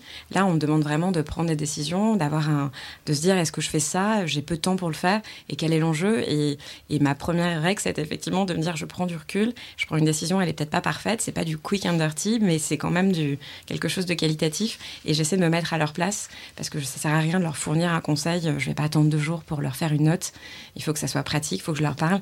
Ça rejoint ce que dit Amélie, ça veut dire euh, parler avec eux, comprendre comment ça fonctionne dans une négo, quels sont les leviers, pourquoi dans un euh, on a proposé cette rémunération. Est-ce qu'on cherchait à les indemniser ou au contraire, euh, on veut fidéliser? Donc c'est une autre dynamique, on l'écrit différemment, on se projette différemment et c'est ça qui fait notre force, je pense. C'est pour ça que j'ai une vision moi, très, euh, très fière du juriste parce que je pense que c'est celui qui comprend presque le mieux l'entreprise parce qu'on lui demande de l'écrire, on lui demande de, de la faire vivre avec certes ce scénario catastrophe, mais aussi voilà, de l'accompagner de bout en bout et, faire en sorte que ça flotte et, pas d'être celui qui arrive après que le feu est démarré, mais justement d'avoir ce, ce, ce, rôle un peu d'anticipation, de prise de recul et, euh, et vraiment d'être un allié. Et avec cette capacité à tout comprendre et à pouvoir être capable de le penser juridiquement, mais aussi de manière très pratique, très portée sur les risques. Donc, et, euh... et, on vous a préparé des, des petits stickers euh, sur lesquels il y a écrit euh, ne pas mettre les juristes dans la boucle, fausse bonne idée, que vous pourrez coller sur les ordinateurs de, de vos collègues. Magnifique. J'ai peut-être une anecdote à raconter aussi euh, sur mon ancienne, euh, ancienne responsable juridique, euh, que je peux citer d'ailleurs, qui s'appelle Sybille de Geoffroy, et que vous avez, avec qui vous avez échangé, euh, Émilie et Christophe, grâce au podcast Ah oui. indirectement. Euh, et lorsque j'étais jeune juriste, parce que je l'ai rencontré, je sais pas combien d'années d'expérience j'avais, peut-être 2, 3, 3, 4 Tu es toujours jeune, Swazig. Oui, oui, de moins en moins quand même. Statistiquement. Ouais. Et j'avais fait, je trouvais un mail qui, que moi je trouvais clair et qui se lisait bien. Et je lui ai soumis pour validation. Elle a pris mon, elle a imprimé parce qu'à l'époque on imprimait euh, les mails et elle a, je vais pas dire tout rayé, euh, mais elle a rayé les trois quarts. Elle m'a dit tu recommences et puis tu me mets des bullet points. Oui mais pourquoi? Il, il se lit bien. Il me fait oui mais il se lit bien mais il sera pas lu en fait. Donc euh, tu, c'est un quart de page, on va dire un quart d'écran maintenant. Et ce qui est drôle, donc après j'ai refait mon mail, tout ça, j'ai pris l'expérience euh, et euh, j'ai formé il n'y a pas très très longtemps euh, quelqu'un et je lui ai fait exactement la même chose et je lui ai dit il n'y a rien de personnel, c'est dis-toi juste que là tu es en train de entre guillemets perdre du temps à écrire un email pour quelle, pour quelle raison? Pour qu'il soit lu et compris. Là, bah c'est super, hein, tu, tu me fais un super mail on va dire d'avocat, enfin en tout cas long, bien expliqué avec la jurisprudence, tout ça. Mais c'est mort. En fait, euh, recommence. Tu, tu commences par ta conclusion, tu la mets au début, et puis ensuite explique ton raisonnement. Et du coup, je trouvais ça, je trouve ça rigolo en fait. Mais ça, c'est super lié à notre formation de juriste, en fait, euh, de dire on va démontrer que, Mhm, euh, et on se tourne vers soi-même, alors que notre boulot de juriste d'entreprise, c'est l'empathie des opérationnels et la compréhension de l'autre, quoi. Donc, euh, dit, Mais, mais, mais c'est- moi, ça me donnait du plaisir de former mes juristes comme ça, en fait, Mm. euh, parce que de les voir progresser dans les emails, c'est et les courriers, c'est super important. Et après, j'ajouterais aussi qu'un email, ça se commente aussi pour un juriste. On profite de la machine à café, on profite euh, de l'afterwork, etc. Et le PDG, euh, pendant qu'il boit sa bière ou son café, on lui dit attention, je te commente mes trois bullet points. Et on, rajoute aussi du contact à ce moment-là. Ça m'est arrivé aussi avec euh, des emails de, de le lire, de regarder la personne et je fais mais sinon la réponse c'est oui ou c'est non. Et, euh, et des fois je vois le côté je comprends pas. Si ben, j'ai pas compris en fait. Au début c'est je peux le faire ou je peux pas le faire. Je fais c'est- il y a rien de il y a rien de méchant, il y a rien de personnel, c'est juste pour essayer de te pousser un peu dans tes raisonnements et voir euh, et être clair. On parlait de langage clair, voilà. C'est typiquement Alors, ça. euh, dans le langage des jeunes, c'est le TL. DR. DR. Too long, too long to Ah oui. Too long didn't read. Exactement. Moi j'aime bien ça, vraiment je Ouais. fonctionne comme ça, c'est genre le truc en une phrase, et puis ensuite si tu veux le détail, tu peux faire un truc plus long. Mais effectivement j'aime bien le truc visuel des bullet points, et le truc en une phrase, comme ça tu, si t'as vraiment pas le temps, et parfois on a vraiment pas le temps, tu ouvres ton mail, tu lis juste le premier truc et tu sais, ah ok c'est bon d'accord, voilà. Mm. Et puis si plus tard tu veux y revenir ou que tu voulais plus d'explications, bah elles sont là. Mais Et le petit tips de une idée par ligne.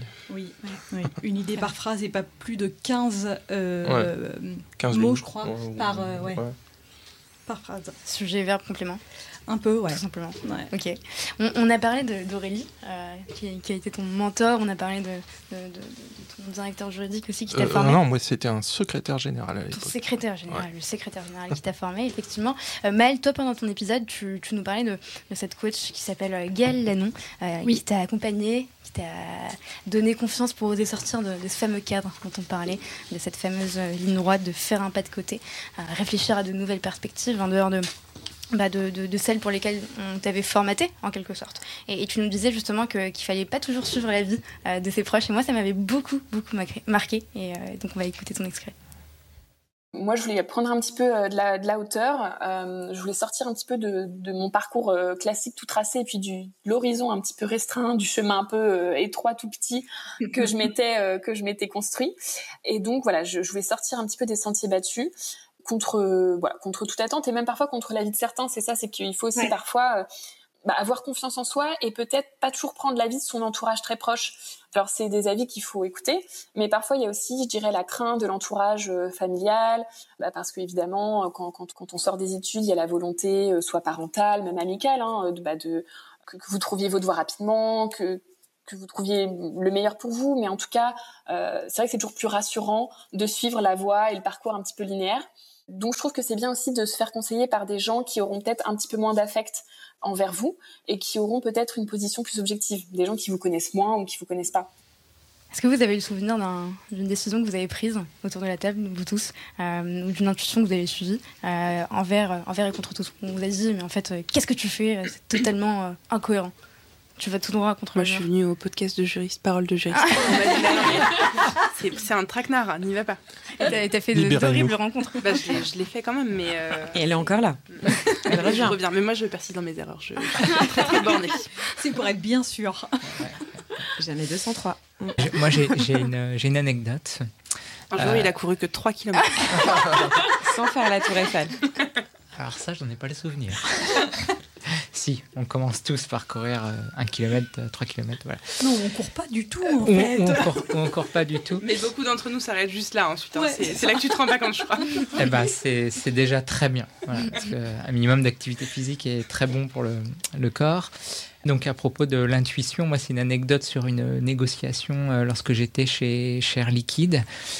Donc on négocie euh, une clause et on parvient à un, accord euh, sur la, la clause en question et en l'occurrence on voulait faire retirer un, membre de clause et euh, la- la- l'acheteuse en face euh, fait une erreur selon moi. elle, elle- accepte un petit peu facilement. Elle dit ah bah c'est- très bien, voilà, c'est une bonne nouvelle. Et donc je, là c'est le sixième sens qui parle. Je dis tiens c'est bizarre que ce soit accepté. Donc il y a quelque chose que j'ai pas vu. Et euh, donc j'ai bloqué la, signature de ce, contrat parce que je dis, non, il y a quelque chose que j'ai pas vu et j'ai compris le truc que j'ai pas vu. Et donc il a fallu que j'aille euh, convaincre la, direction, dire regarde, regardez, je comprends mieux pourquoi c'est passé aussi facilement parce qu'il reste cette, euh, cette clause. Alors c'est toujours une histoire de, non-obstant ou par exception A. Donc j'ai vu qu'il manquait et que du coup il, y avait une, clause qui devait traiter du même sujet qui restait. Donc du coup euh, ça s'appliquait. Enfin bon bref, j'ai plus le détail. Et donc je suis content d'avoir suivi cette intuition parce que voilà j'ai réussi à emmener tout le monde avec moi et effectivement et de mémoire on a réussi et ça a été très dur pour le coup d'avoir le client furieux mais non pourquoi on a trouvé un accord etc et effectivement j'avais mis le doigt sur un un point névralgique du contrat qui pour moi était défavorable à Air Liquide. Moi, euh, je suis, je suis partie euh, en licence euh, à l'étranger. euh, et on m'avait euh, totalement déconseillé euh, de partir parce qu'en droit, bah, évidemment, c'est pas le même système juridique. Et on m'avait dit, mais tu vas te planter, TM2, TM1, euh, euh, ça va faire mauvaise impression. Et puis, qu'est-ce que tu vas apprendre là-bas Autre chose que du droit? Euh, voilà, et euh, bah, en fait, je suis partie quand même, meilleure expérience, euh, qui m'a beaucoup nourrie, et euh, je pense que j'aurais pas fait les mêmes études et j'aurais pas fini euh, euh, avec peut-être la même ouverture d'esprit Mhm. euh, si j'étais pas partie. Donc aucun regret, et comme quoi il faut pas toujours écouter les profs. Et t'as été acceptée en, en Master 2. Et, puis, Et j'étais acceptée, Voilà, tout ouais, va bien. ouais, voilà, tout va bien, tout va bien. Comme disait Swadi, qu'il n'y a rien de définitif. C'est vrai. Tout à fait. a rien de définitif. Et il, il me semble que toi, Émilie, euh, quand, quand t'as annoncé que tu, tu allais faire des legal operations, on t'a dit euh, non, non, non, surtout euh, n'y va pas. Euh, On oui, demandé ce que j'ai- quand- bah, quand j'avais monté ma boîte, euh, j'ai dit que j'allais fonder euh, The Legal Ops Company, qui s'appelait pas tout à fait comme ça à l'époque, mais euh, euh, que j'allais faire des Legal Operations et que j'allais faire que ça. euh, oui, c'était un peu l'étonnement autour de moi. Bon, alors après, dans le monde juridique globalement, c'est pas un domaine ultra entrepreneur, ça se fait de plus en plus, mais c'est globalement très salarié comme mindset et c'est pas euh, une critique je l'ai été pendant des années mais donc du coup on n'est pas non plus ultra sur la prise de risque euh, effectivement j'avais des belles expériences et je sortais d'un poste de responsable juridique émier d'un grand groupe. Euh, j'avais bon, déjà cofondé une Legal Tech, donc j'étais déjà partie sur une expérience, une première expérience entrepreneuriale. Mais globalement, j'aurais pu probablement faire une belle carrière en tant que, que directrice juridique sur le long terme. Et c'était, je sais pas, je sentais que j'avais une intuition qui était, c'est, en fait, c'est pas ça pour moi. J'aime, bien, mais c'est pas ce qui m'anime. Et je vais faire un truc qui s'appelle Delegate Up. C'est oui, à l'époque, euh, à l'époque, on n'en parlait pas du tout, en fait, pour être franche. Et donc, non seulement il faut déjà dépasser ce, cette, euh, c'est, problématique, mais ça n'en est pas une, mais ce sujet de passer de salariat à l'entrepreneuriat, et en plus sur une thématique qui n'existe pas et dont les gens, au moment où tu l'expliques, puisqu'ils n'ont pas de référentiel, puisque ça n'existe pas dans leur monde, ça existe aux États-Unis, bien sûr, j'ai rien inventé, mais c'était pas quelque chose qui était connu en France à l'époque, euh, ont du mal à visualiser ce à quoi ça va correspondre et donc, du coup, leur, ça leur semble une prise de risque sur une prise de risque. Mais bon, moi j'aime bien le risque. j'aime bien la difficulté globalement. Donc, euh, je, et surtout, j'avais une intuition euh, intense mhm. que c'était l'endroit où fallait être et que ça allait, euh, et que ça allait être porteur et que c'était une nécessité. Et que peut-être aujourd'hui, ils ne le voyaient pas, mais qu'ils le verraient dans moins de 5 ans bah, ça fait trois ans et je pense que les gens le voient bien maintenant. Ils pensaient que tu allais te lancer dans la euh, précarité du, bah, de l'auto-entrepreneuriat. Du, saltimbanque. Et euh, voilà, après, si j'avais une passion pour le tricot, je serais peut-être monter une boîte de tricot, une boutique Etsy, je sais pas, mais en l'occurrence, je n'avais pas de passion spécifique. Euh, je peux pas vivre de mes mains. Je ne suis pas artiste. En revanche, je fais des beaux process. Et, il y a un côté artistique dans les process. Exactement, ah, ça c'est vrai. Euh, voilà, non mais bon, on est tous euh, bons sur certaines choses, mais là en l'occurrence, effectivement, sur le moment, même, euh, même mes parents qui sont pas du tout du domaine entrepreneurial, voilà, j'ai eu un petit, un petit moment de ah bon? Mais bon, les gens qui me connaissent bien savent que, que tu n'écoutes pas tes parents. Non, que je n'écoute pas mes parents. Mais que j'écoute. Si, si, j'écoute les gens, mais je, je, je, prends les opinions. Mais euh, globalement, quand j'ai décidé quelque chose, euh, j'y vais. J'y vais. J'y vais. J'y vais. J'y vais, mais j'ai peur. C'est là-dessus où le podcast a été super utile. Moi, mes parents ont tout compris. C'est vrai, Enfin. Non, c'est vrai, même mes enfants et tout. Excellent. Parce que moi, bah, ouais, avant, de faire ce que je fais aujourd'hui et tout, euh, mes enfants pensaient que je conduisais des pelleteuses. voilà, parce que j'étais dans un groupe de BTP, quoi. et ils ont écouté le podcast par, par eux-mêmes ils sont Non, mais ils découvrent après, et puis le côté entrepreneurial, etc. Ou, enfin, les nouvelles choses, ouais, ils découvrent et ils, ils matchent plus que sur ce, cette image du juriste, même pour les plus jeunes, qui est. Enfin, on parle des gens dans l'entreprise, mais même en dehors, euh, mm. pour le commun des mortels, c'est quand même pas évident. Quoi. Donc, euh, et par rapport à ce que tu disais, Émilie, aussi, il euh, n'y a pas que les juristes à convaincre, il y a tout ce qu'il y a, les gens autour, quoi, les, les finances, les PDG, etc. Enfin, il y, a beaucoup de choses à faire. Là. Et d'ailleurs, certains d'entre vous autour de la table ont des enfants. Est-ce que vous avez suscité des vocations chez, chez vos enfants pour devenir juriste ou pas du tout? Ma fille est à Paris Dauphine depuis cette année et a pris l'option droit. C'est un bon début. Ouais, je sais pas ce que ça donnera, mais. C'est un peu tôt pour la parler de droit. Il a 4 ans, c'est vrai qu'il faut se projeter un peu. Et je, je sais pas, en fait, j'ai envie de lui donner envie de, de, découvrir plein de choses. Et je pense que justement, parole du juriste, euh, sur des parcours hyper diversifiés, euh, on peut commencer par le droit et s'en sortir. Mhm. Et à l'inverse, euh, y revenir, ou, enfin, sans avoir jamais été. Mais non, j'avoue que moi, c'est un, un, plutôt partagé parce que je trouve qu'effectivement, malgré tout, on a une mauvaise réputation parfois. Mhm. Et, alors qu'on pourrait vraiment, enfin, on, peut, on a tous les moyens de faire rêver aussi et d'avoir des très belles carrières, que ce soit en cabinet ou effectivement en tant que juriste ou dans des, en tant qu'entrepreneur du, droit aussi. Et euh, c'est plutôt ça qui, ouais. En tout cas, l'idée c'est de faire en sorte qu'il ait envie d'aller où il a envie d'aller et de pas le préformater tout petit. Enfin, 4 ans, euh, c'est un juriste qui s'ignore, hein, parce que ça négocie beaucoup quand même. ça, négocie, mais c'est pas toujours très rationnel, c'est pas toujours très Ça négocie absolument pas. En revanche, ça t'impose beaucoup. Ça ne négocie rien. C'est non écrit. C'est non écrit, mais ça négocie beaucoup. Ouais. Je me souviens des, cadeaux que je demandais à mon père euh, et je faisais une sorte de, contrat avec euh, les droits et les obligations, euh, avec un tableau. Et donc pour avoir la, nouvelle PlayStation, il fallait que justement je mette en avant mes engagements et Et, ça fonctionnait, ça marchait bien. Par contre, pour rebondir sur ce que tu disais, Swazig, faut pas oublier le côté créatif des juristes aussi. Mm. Euh, et ça, je pense que c'est souvent. euh, tu parlais de, de- de dessiner, écrire des process, des méthodes, mais ça part d'un côté créatif. Quoi. Oui. Et, euh, et ça, c'est sous-utilisé en fait en entreprise. Euh, alors, on, on le développe ou on le développe pas, mais et c'est là où moi je rejoins avec l'intuition. Quoi. Je, je mets les deux. Le juriste a besoin d'intuition et, euh, et de faire preuve de créativité. Et là, quand on rajoute la technique là-dessus, euh, ça fait des, des vraies bombes. Quoi. Je suis assez d'accord. Et je vais en profiter pour faire un peu d'auto-promo. Euh, je fais pas. Oui, tant qu'à faire. hein. Ok. J'ai rejoint un collectif euh, qui, est, euh, qui a été initié par euh, Pierre Massot, maître Massot, euh, et qui a justement pour objectif de vulgariser euh, la propriété intellectuelle, le droit pour les artistes. Euh, J'ai envie de dire au sens large, et j'irai même plus loin, c'est euh, vulgariser aussi le droit de la propriété intellectuelle à toutes les personnes qui ne connaissent pas. Euh, y compris pour des juristes. Par exemple, moi j'ai fait une infographie sur le droit à l'image. Et du coup, bah, je pense que ça peut servir aux artistes, aux créateurs, mais aussi aux juristes qui sont spécialisés en droit fiscal, parce qu'il y en a, euh, et, euh, ou dans d'autres spécialités. C'est une réflexion que je me suis faite l'autre jour. On n'a jamais interviewé de Non. juristes en droit fiscal. Mais non, mais je pense qu'on a peur. Euh, je, voilà, je fais un petit, un, petit aparté sur ce collectif, mais je... Mais si, Emmanuel Tanet euh, spé- était euh, spécialisé en droit fiscal, il me semble. Ouais, c'est possible. Il a arrêté, non Ouais. Et il a arrêté. Après parole du juriste d'ailleurs, je crois.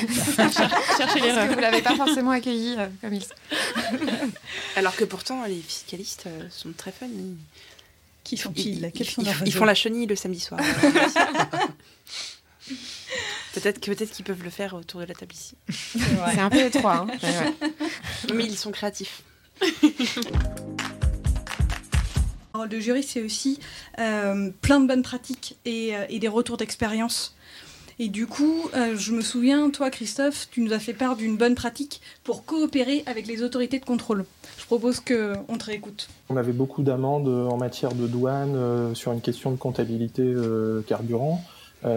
Pour notre activité, on n'y arrivait pas. Il y a des amendes qui tombaient un petit peu partout aux quatre coins de la France, qui pouvaient s'élever parfois entre 5 et, jusqu'à plus de 30 000 euros.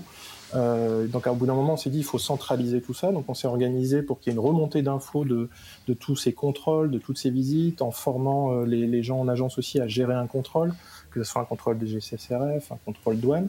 Et en faisant remonter toutes ces infos, ben, on a pu compiler l'ampleur de- des dégâts, qui représentaient quand même plusieurs centaines de milliers d'euros euh, sur plusieurs années. Et donc, bah, ce qu'on a fait, c'est qu'on s'est organisé, on a déterminé un plan d'organisation de tout ça, on a demandé à ce qu'on euh, structure un petit peu ça mieux d'un point de vue euh, euh, informatique, etc., pour gérer ça autrement qu'avec des bouts de papier au fin fond des agences. Euh, et surtout, on est monté avec un avocat spécialisé euh, au niveau de la direction à Paris des douanes pour euh, demander un plan de de nous laisser quelques années de recul en montrant une patte blanche pour dire bah voilà on va se mettre en conformité. Comprenez qu'on a du mal à, organiser à gérer ça parce que notre métier ne le permet pas.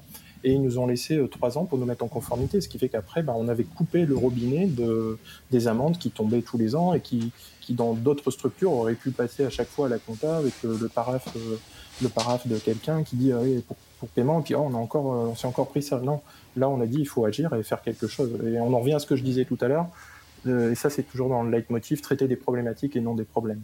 Ouais, c'est tout à fait juste. Et pour vous, c'est quoi votre leitmotiv euh, pour euh, traiter et faire face à ce genre de situation? Comment euh, on prépare les équipes en interne? Parce que j'ai envie de dire que sein des directions juridiques, on est quand même un peu sensibilisé au contrôle CNIL, au contrôle de l'autorité de la concurrence et autres. Mais comment on fait pour préparer les équipes en interne au contrôle de ce type d'autorité? Je veux bien commencer parce que c'est vrai que je suis ben, dans un terrain où on a, j'ai- depuis trois ans, j'ai vu beaucoup d'autorités. Pas encore l'autorité de la concurrence, mais on a eu un contrôle CNIL aussi de toute beauté, donc je peux en parler en termes d'anecdotes. Tout s'est bien passé. Euh, non, je pense que c'est hyper important ce concept. Je- je- J'entends complètement l'idée de Christophe. De, c'est un concept, euh, on va perdre un peu de droit, mais de RGPD, d'a- d'accountability. En fait, je pense que ce qui est hyper important, c'est de pas forcément d'avoir résolu tous les problèmes, mais de démontrer qu'on a identifié les risques et qu'on a une histoire, enfin qu'on a un plan d'action derrière. Et que ce plan d'action, il peut prendre un temps euh, forcément nécessaire. Et, euh, et, donc nous, dans la préparation pour la partie CNIL, on a effectivement spoté euh, tous les départements et directeurs concernés, avec certains plus propices que d'autres, les RH, partie marketing, ils aiment bien tout ce qui est prospect, etc. Donc on a un peu préparé le terrain et on a choisi aussi ceux qui seraient amenés à effectivement échanger. Et, euh, et, effectivement essayer de leur, euh, de leur expliquer que voilà, il, il, ce qui était important, c'est démontrer qu'on avait une bonne vision de où étaient les risques, euh, de pas mentir, donc euh, voilà, y a, y a, de pas trop en raconter non plus, puisqu'on a aussi euh, certains qui s'emballent, et donc c'est aussi un autre risque. Le régulateur n'est pas ton ami, euh, il est aussi là pour pour sanctionner, et donc on a travaillé aussi les éléments de discours, l'identification des risques, et derrière un peu les éléments de langage qu'on peut aussi donner. Donc ça, ça répond un peu à ce qu'expliquait Christophe en disant ok, on a un sujet on va pas le nier, on va pas euh, essayer de cacher euh, la poussière sous le tapis, mais on a derrière, on sait où on va, on sait qui va le faire, c'est aussi important. Il n'y a pas des zones euh, grises, on ne sait pas où c'est, et les éléments de langage aussi pour pour préparer. Donc pas en dire trop, euh, être assez sobre et regarder. Et, euh, et voilà, et je pense que c'est un peu ça, en tout cas sur cette audition là, qui a fait, je pense, en tout cas la différence de dire que les personnes clés savaient où c'était. On a beaucoup beaucoup impliqué le management. Je pense que c'est hyper important pour l'autorité de contrôle de savoir aussi que le, les directeurs n'est pas dans sa tour et il, connaît les sujets. Et donc, on a aussi beaucoup briefé. On a la chance d'avoir un, comité de direction et un président qui est très impliqué pour aussi porter ce discours. Il est allé lui-même en audition. On n'a pas euh, réservé le sujet à des euh, juste RSI, euh, DPO, CDO. Et, euh, et voilà, d'avoir un discours assez. voilà, on, on assume nos responsabilités, on sait où on va. Et je crois que c'est ça aussi qui fait un peu la différence. Tout à fait. Il y a, sur un contrôle CNIL, il y a un article euh, sur le blog d'Alan ouais, qui est qui très, est très bien, bien fait, fait. qui raconte un peu ce qu'on a vécu aussi, parce qu'en période de Covid, c'est assez particulier. Et même la cantine, c'est tout est vrai. voilà. Et comment on vit le, le contrôle euh, d'une autorité euh, Comment ça se passe L'autorité arrive, toque à votre porte, euh, prévient pas Alors, je pense que c'est moins violent qu'un downgrade de l'autorité de la concurrence. Hein. On sait qu'ils arrivent et ils peuvent tout euh, saisir, hein, donc c'est le principe. Là, il y a une préparation un minimum. C'est vrai qu'ils ont souvent un cahier des charges. On sait qu'il y a des documents qui euh, est incontournables, les registres de traitement pour parler de la CNIL, mais je peux aussi parler d'une politique ACPR aussi. Et euh, oui, il y a un côté très anxiogène parce que Christophe le disait aussi, le juriste est un peu incontournable. Moi, j'avoue que j'étais la première visée. Euh, même là, quand il y a des contrôles URSAF, on m'appelle. Je, je veux dire, en fait, non, je peux pas tout faire non plus. Mais, euh, c'est vrai que y a, il y a une première anxiété et puis après, il y a ce côté, ok. Ce qui est essentiel, c'est de ne pas laisser entendre qu'on a des zones de, de flou. On ne sait pas où c'est. Donc, il vaut mieux connaître le problème, en prendre la température et réfléchir à ce qu'on peut mettre en œuvre et, pas essayer de les bluffer non plus sur le côté euh, plan d'action réaliste en fait. C'est-à-dire que si on pense que ça va prendre trois ans, bah ça peut être dur. On peut pas non plus les envoyer, mais il faut mieux ça que les appeler la veille en disant en fait on va reprendre trois mois de plus. Et après tout au long des contrôles, parce que souvent il y a une audition, il y a plusieurs phases, c'est ensuite garder un dialogue assez transparent et même tout. En fait, je dirais nous on essaie de garder euh, un dialogue toute l'année en fait. C'est-à-dire qu'avant même le contrôle, c'est régulièrement quand même aller les voir, pas leur en dire trop non plus, au sens ils n'ont pas besoin de tout savoir. Pense que j'espère qu'ils nous écoutent pas, mais, mais d'être très très transparent sur la logique de voilà ce qu'on fait, voilà les nouveaux produits, voilà les risques, voilà pour les pays euh, comment on se développe. Et je pense que c'est une relation aussi de confiance, donc ils sont effectivement là pour sanctionner, c'est leur rôle, ou même parfois pour euh, consacrer l'innovation. Un truc innovant chez Nickel, c'est qu'on a, on fait de l'encaissement de chèque. Pour, euh, c'est quand même assez, peut paraître assez has-been le chèque, mais appliquer un établissement de paiement, ça pose plein de problématiques parce qu'on fait pas de crédit, euh, ce genre de choses. Ça a été aussi un dialogue assez, euh, assez de transparence avec eux avant même qu'on lance le produit et qu'on voit ce qui se passe. Donc c'est vrai que je pense qu'il y a ce dialogue-là qui se prépare en amont, qu'il y a une relation de transparence et je crois que eux-mêmes sont vraiment dans cette logique de, de progresser avec nous. On a la chance d'avoir des régulateurs en France, en tout cas à la CNIL, qui sont très pratico-pratiques, qui sont pas comme certaines autorités qui sont vraiment dans la censure, mais qui euh, produisent des fiches pratiques. Euh, mmh. La violation du mois, euh, c'est très pratico-pratique. C'est hyper... et pédagogique. Et pédagogique. Mmh. C'est voilà, c'est très accessible et, et je pense que c'est ça qui fait la différence. Mais je dis pas que c'est pas anxiogène pour un juriste. Voilà. Et après, moi, les, les, contrôles, les audits, je les prenais comme un, une jauge de, de, la qualité de notre travail de l'équipe, en fait. Euh, et ça a toujours été très important en fait. Ça me permettait de jauger notre niveau de maturité et d'avancement en fait. Donc euh, à partir du moment où on avait inversé ça dans les têtes, on était meilleur sur les contrôles et c'est ce qui nous faisait grandir en fait à chaque fois. Et nous, euh, je me répète encore chez Kiloutou, mais on a eu cette, euh, ce scanner à chaque fois des LBO. Et euh, là où beaucoup d'autres fonctions dans l'entreprise, je pense, tressaient à l'aube des audits, nous, on, on était cool, quoi. Vous étiez forcé finalement par cette opération Ouais, bah, grâce à tout ce qu'on avait organisé avant. Et, et après, j'aime bien prendre une image souvent, euh, bah, pour rebondir sur ce que disait Laure, il euh, faut avoir un coup d'avance en Mm. fait à chaque fois. Quand on est dans un contrôle, un audit, faut, faut maîtriser l'audit, faut, faut pas être à la rue, quoi. Et, on pas la manipuler non plus. et Mais pas ouais. la manipuler, ouais, mais euh, Ouais, avoir ce coup d'avance dans l'organisation. c'est ça. C'est-à-dire de savoir ce qu'on va vous demander, de savoir quel est le degré d'exigence de l'autorité, etc. Et Euh, et pour après avoir une relation effectivement euh, d'égal à égal. C'est ça. Mais Mm. pas passer pour des, des sagouins qui tiennent pas leur registre, euh, qui sont incapables de donner un organigramme, euh, qui cachent des choses, etc. En fait. Il n'y a pas un côté gestion du stress du top management parce que ça fait jamais. Ah oui, oui, oui, euh, c'est clair. On est euh, coach. quand Ouais. vous commencez à devoir débriefer d'un contrôle CNIL qui parle de plus d'un million d'euros, ce qui était notre cas avec un courrier reçu une semaine avant le- la signature de la vente de la boîte, euh, ça change un peu le- les, les négos avec les actionnaires, etc. Donc il faut faire beaucoup de pédagogie pour expliquer qu'on va aussi euh, négocier avec la, ce qu'on peut avec la CNIL, euh, et que bah, ça fait des années qu'on dit que le site internet, il y a des choses qui vont pas dessus, euh, ça serait bien d'en voir des choses. Donc euh, je, je trouve que ça aide aussi ces choses-là à faire bouger des choses pour nous juristes, donc il faut les prendre positivement en fait ces contrôles. Parce qu'il y a le côté un peu. Enfin, c'est le côté un peu facile de c'est la faute du juriste Ouais. s'il y a des manquements. Ouais. Et du coup, il y a aussi ça, je trouve, à gérer dans, dans les contrôles. Ouais, enfin moi je l'ai toujours pris comme, euh, bah on vous l'avait dit. hein. Oui. Oui, c'est ça Donc, qui est euh, important. Ouais, c'est non, des moments qui nous font grandir aussi. Donc moi je suis positif plutôt. Alors c'est plus facile maintenant, j'en ai plus à gérer en direct, mais, mais globalement j'en garde plutôt une bonne image. Mais c'est intéressant parce que ça, ça montre aussi un petit peu le pivot, c'est-à-dire c'est ce, ce sentiment d'urgence. Alors quand on a des audits, ce sentiment d'urgence-là, tout le monde, toute l'attention, elle est focalisée Ouais. sur le juriste et elle est vraiment euh, comprise. Euh, la difficulté, c'est au quotidien d'essayer de recréer Oui. euh, ce sentiment d'urgence finalement. Parce que euh, Oui. s'il n'y a pas euh, euh, en fait le sentiment que c'est l'affaire de tout le monde et que c'est un problème pour le juriste mais pour tout le monde, euh, généralement il se passe pas grand-chose. Le soufflet retombe vite. Voilà. Vrai. Euh, et donc, je pense que le, un des défis, c'est peut-être justement de réussir euh, en tant que juriste à créer assez euh, fréquemment ou régulièrement des petits sentiments comme ça de- d'urgence euh, et, de, et de priorisation. Alors, c'est toujours mieux si, euh, si on a un sponsorship et si, euh, et si le management aussi suit. Euh, mais je pense que c'est ça aussi qu'il faut réussir à insuffler et pas forcément évident parce qu'on n'a pas toujours euh, la parole et, et voilà. Mais c'est ces petits sentiments-là qui permettent aussi de pas attendre euh, un audit ou une crise pour qu'on se rende compte euh, que c'est peut-être bien de réorganiser, de tenir des registres.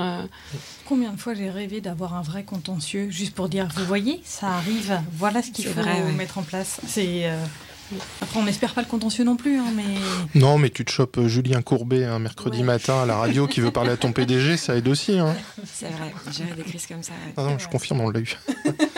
Vrai, sur quel Ah ouais Ouais, ça sentait le vécu. Euh, bah, ça part, euh, pour raconter l'anecdote, ça part un mercredi matin. euh, les, les secrétaires de Julien Courbet veulent appeler au siège euh, en voulant parler à notre PDG dont ils avaient trouvé le nom sur le cabis, qui à ce moment-là était en train de faire un. Quels comité- enquêteurs de folie. Ouais, ouais, ouais. Ils sont bons quand même. Et ça Bon partait d'un litige, excusez-moi du terme, à la con, avec un, un peintre artisan qui disait mais je peux pas payer ma facture à mon copain électricien parce que euh, les gros euh, qui tout euh, n'ont pas voulu payer leur facture. Donc c'est des voilà. Et Julien Courbet s'est saisi de cette injustice euh, sociétale euh, et a dit bah c'est des méchants et on va les interviewer. Et là, bah, c'est tout con, mais la boîte s'arrête. euh, Il y a un côté image, on gère une gestion de crise. Il y a plus grave, mais c'est faut gérer quoi. Et qui a pris l'appel? Christophe. Euh, non, non, on a essayé de dissuader notre patron de ne pas parler directement, parce qu'il fallait qu'on l'informe du, du contentieux, et en fait, euh, on l'a briefé euh, avec le plus de pédagogie qu'on pouvait pour qu'il parle justement de ce, de ce litige qu'on avait, et ce pourquoi on ne payait pas, en fait, parce qu'il y a eu de la casse de machine, etc. Et donc après, bah, notre patron a été briefé et a pu apporter un témoignage qui tenait la route, et la semaine suivante, on en a pu parler, quoi. On a gagné le, le- le dossier, quoi, au contentieux, c'était bien parti. Mais comme quoi, on a joué un rôle à ce moment-là, de, de tempo, Mm. euh, de tempo pour dire euh, non, voilà, dans, dans, dans- et c'est passé par nous tout de suite. On a dit mais il y a un litige, c'était vous, qu'est-ce qu'il y a eu et tout, voilà. Et on a, et c'est nous qui avons donné l'impulsion en disant à notre patron, euh, va pas raconter trop de conneries euh, à la radio, quoi. Et tout- Est-ce et que depuis tu peux faire une imitation de Julien Courbet pour les boss euh, précédents de Soisy Juste par esprit de vengeance a posteriori. Non, non, enfin la seule chose que j'ai à dire, c'est que ma mère m'a dit ah il est très bien Julien Courbet. et dans beaucoup mais dans quelle boîte tu bosses? Il a dit que vous étiez des voleurs. Ouais. Julien, si tu nous écoutes. Et en plus, euh, Julien Courbet, à l'époque, il avait une avocate dans sa team, donc tu aurais pu Ah, être mais- le juriste de Julien Mais je Courbet. te quoi. confirme, Émilie, qu'il y a Et des de juristes ça, derrière du- tout ça. Ouais, ouais, du côté des méchants. en fait. Et il y a des juristes qui préparent leur dossier, etc. Enfin, c'est très, très sérieux son truc. Euh, on a souvent parlé sur ce podcast d'esprit d'équipe, euh, de collaboration, euh, avec ses clients internes aussi. C'est c'est quoi les ingrédients d'une d'une équipe parfaite? C'est une colle. Non, pas du tout, mais euh, enfin, nous, on, on est déjà équipe. une belle équipe là. On- Ouais, Est-ce qu'on n'est pas ouais. une équipe parfaite là? C'est vrai. C'est vrai. Si. Il y a beaucoup de On a un coach sportif avec Nicolas. Pense que j'ai répondu euh, un petit peu en avance à la question. Euh, je suis convaincu que l'équipe parfaite est, est la plus euh, euh, mixte possible dans les, les sexes, les, les backgrounds, les, centres d'intérêt, les sensibilités et les, les parcours et aussi les différences d'âge. Euh, et je, pour citer, euh, alors le, le parallèle est, il faut pas croire que le parallèle est maladroit, mais l'un des, des slogans euh, qui est toujours utilisé, je pense, par, euh, par Air Liquide euh, euh, lorsqu'il euh, communique autour de la semaine du, du handicap, c'est de dire nos différences font nos performances. Ah bah, si on le rapporte à une, une activité qui est, euh, qui est très euh, pluri, tout court, pluridisciplinaire, pluripersonne, je pense, ce n'est que ma vision, on s'approche d'une équipe parfaite.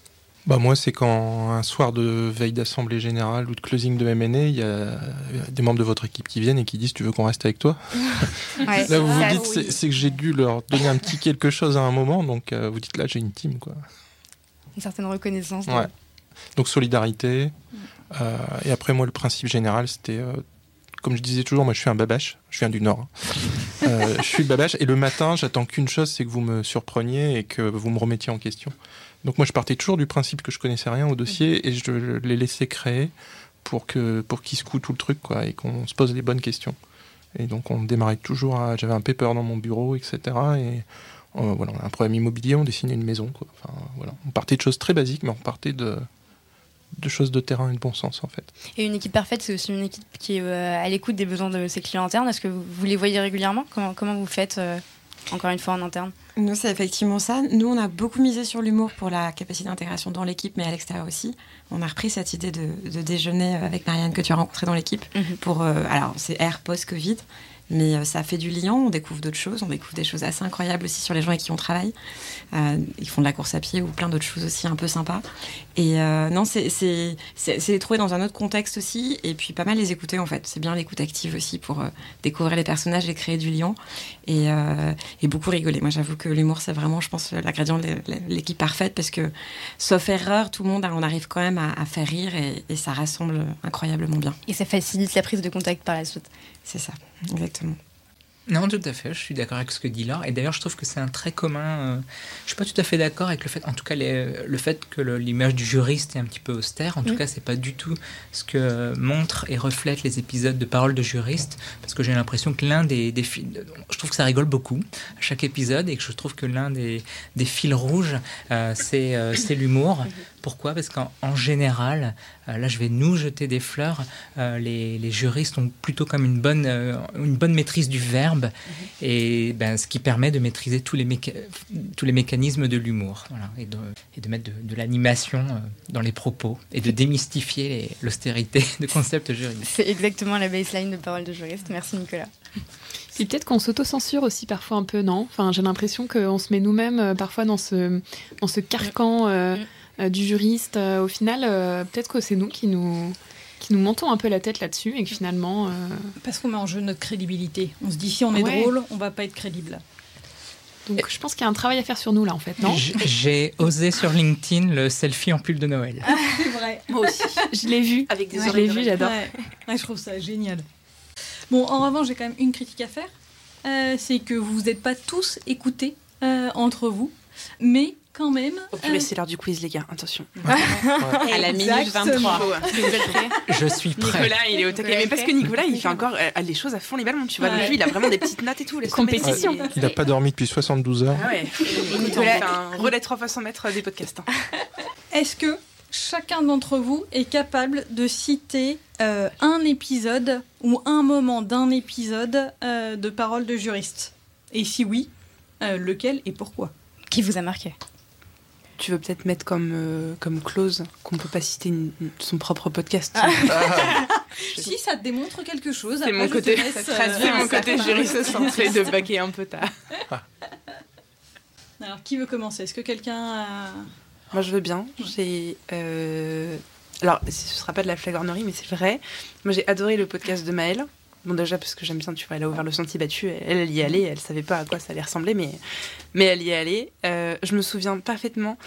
euh, j'étais dans ma chambre d'hôtel, je voyage beaucoup pour le travail, et je me souviens exactement où j'étais dans ma chambre d'hôtel quand j'ai entendu la fin. C'était les trois, les, que- les questions de fin. Euh, et, et je me souviens avoir entendu tes conseils pour les jeunes juristes. Et en fait, à la minute où elle m'a posé la question, je me suis dit, ah, attends, et moi, qu'est-ce que je répondrais si on... c'est vachement intéressant comme question, qu'est-ce que je dirais? Tu, non, m'as surtout dit que la question n'était pas bien posée, que la question n'était pas intéressante pendant ton épisode. Rappelle-toi. Salma, elle l'a fait rien. Euh, et ben je- donc, du coup, je m'étais fait une réponse dans ma tête, et très très rapidement, et toutes les réponses que, euh, que Maëlle disait coïncidaient vachement, étaient vachement alignées ou se retrouvaient d'une façon ou d'une autre avec ce que moi j'envisageais. Et je me suis dit, c'est quand même génial qu'elle enfin, dit ça, et pas parce que j'allais dire la même chose. C'était plutôt de se dire euh, quelle maturité elle a, alors qu'elle est quand même beaucoup plus jeune que moi.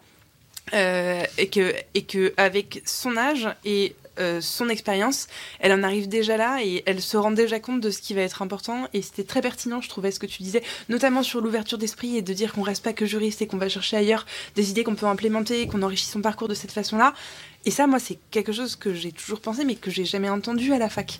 C'est pas un discours qu'on a l'habitude d'entendre, c'est pas un discours qu'on a l'habitude de promouvoir. Et j'étais tellement contente que quelqu'un le porte quelqu'un de jeune, euh, quelqu'un qui allait parler du coup à des personnes potentiellement plus jeunes. Enfin, il se trouve qu'il n'y a pas du tout que des étudiants qui écoutent le podcast, mais bah, je trouvais ça vraiment génial. Et du coup, ça, ça m'avait vraiment particulièrement marqué. Donc bravo Mel.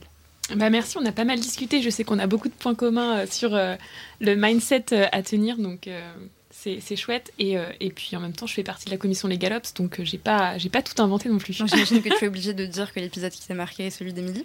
Pas du tout. J'espère- que non d'ailleurs. Mais, euh, mais je, je l'ai écouté attentivement et je pense qu'on a pas mal de points communs et ça se retrouve euh, dans l'épisode. Donc ça, c'est chouette aussi de voir que finalement, euh, comme tu le disais un peu Nicolas, il y a un fil rouge. Je pense que ça permet aussi de montrer un petit peu toutes les originalités des juristes et que nous aussi, on a notre, petit, euh, notre petite passion, euh, on a euh, euh, voilà, nos petits traits euh, caractéristiques. Euh, et, euh, et moi, l'épisode aussi que j'ai trouvé assez intéressant, c'était celui de Ricardo Lopez, euh, parce que c'était chouette aussi de parler de cuisine, Mm.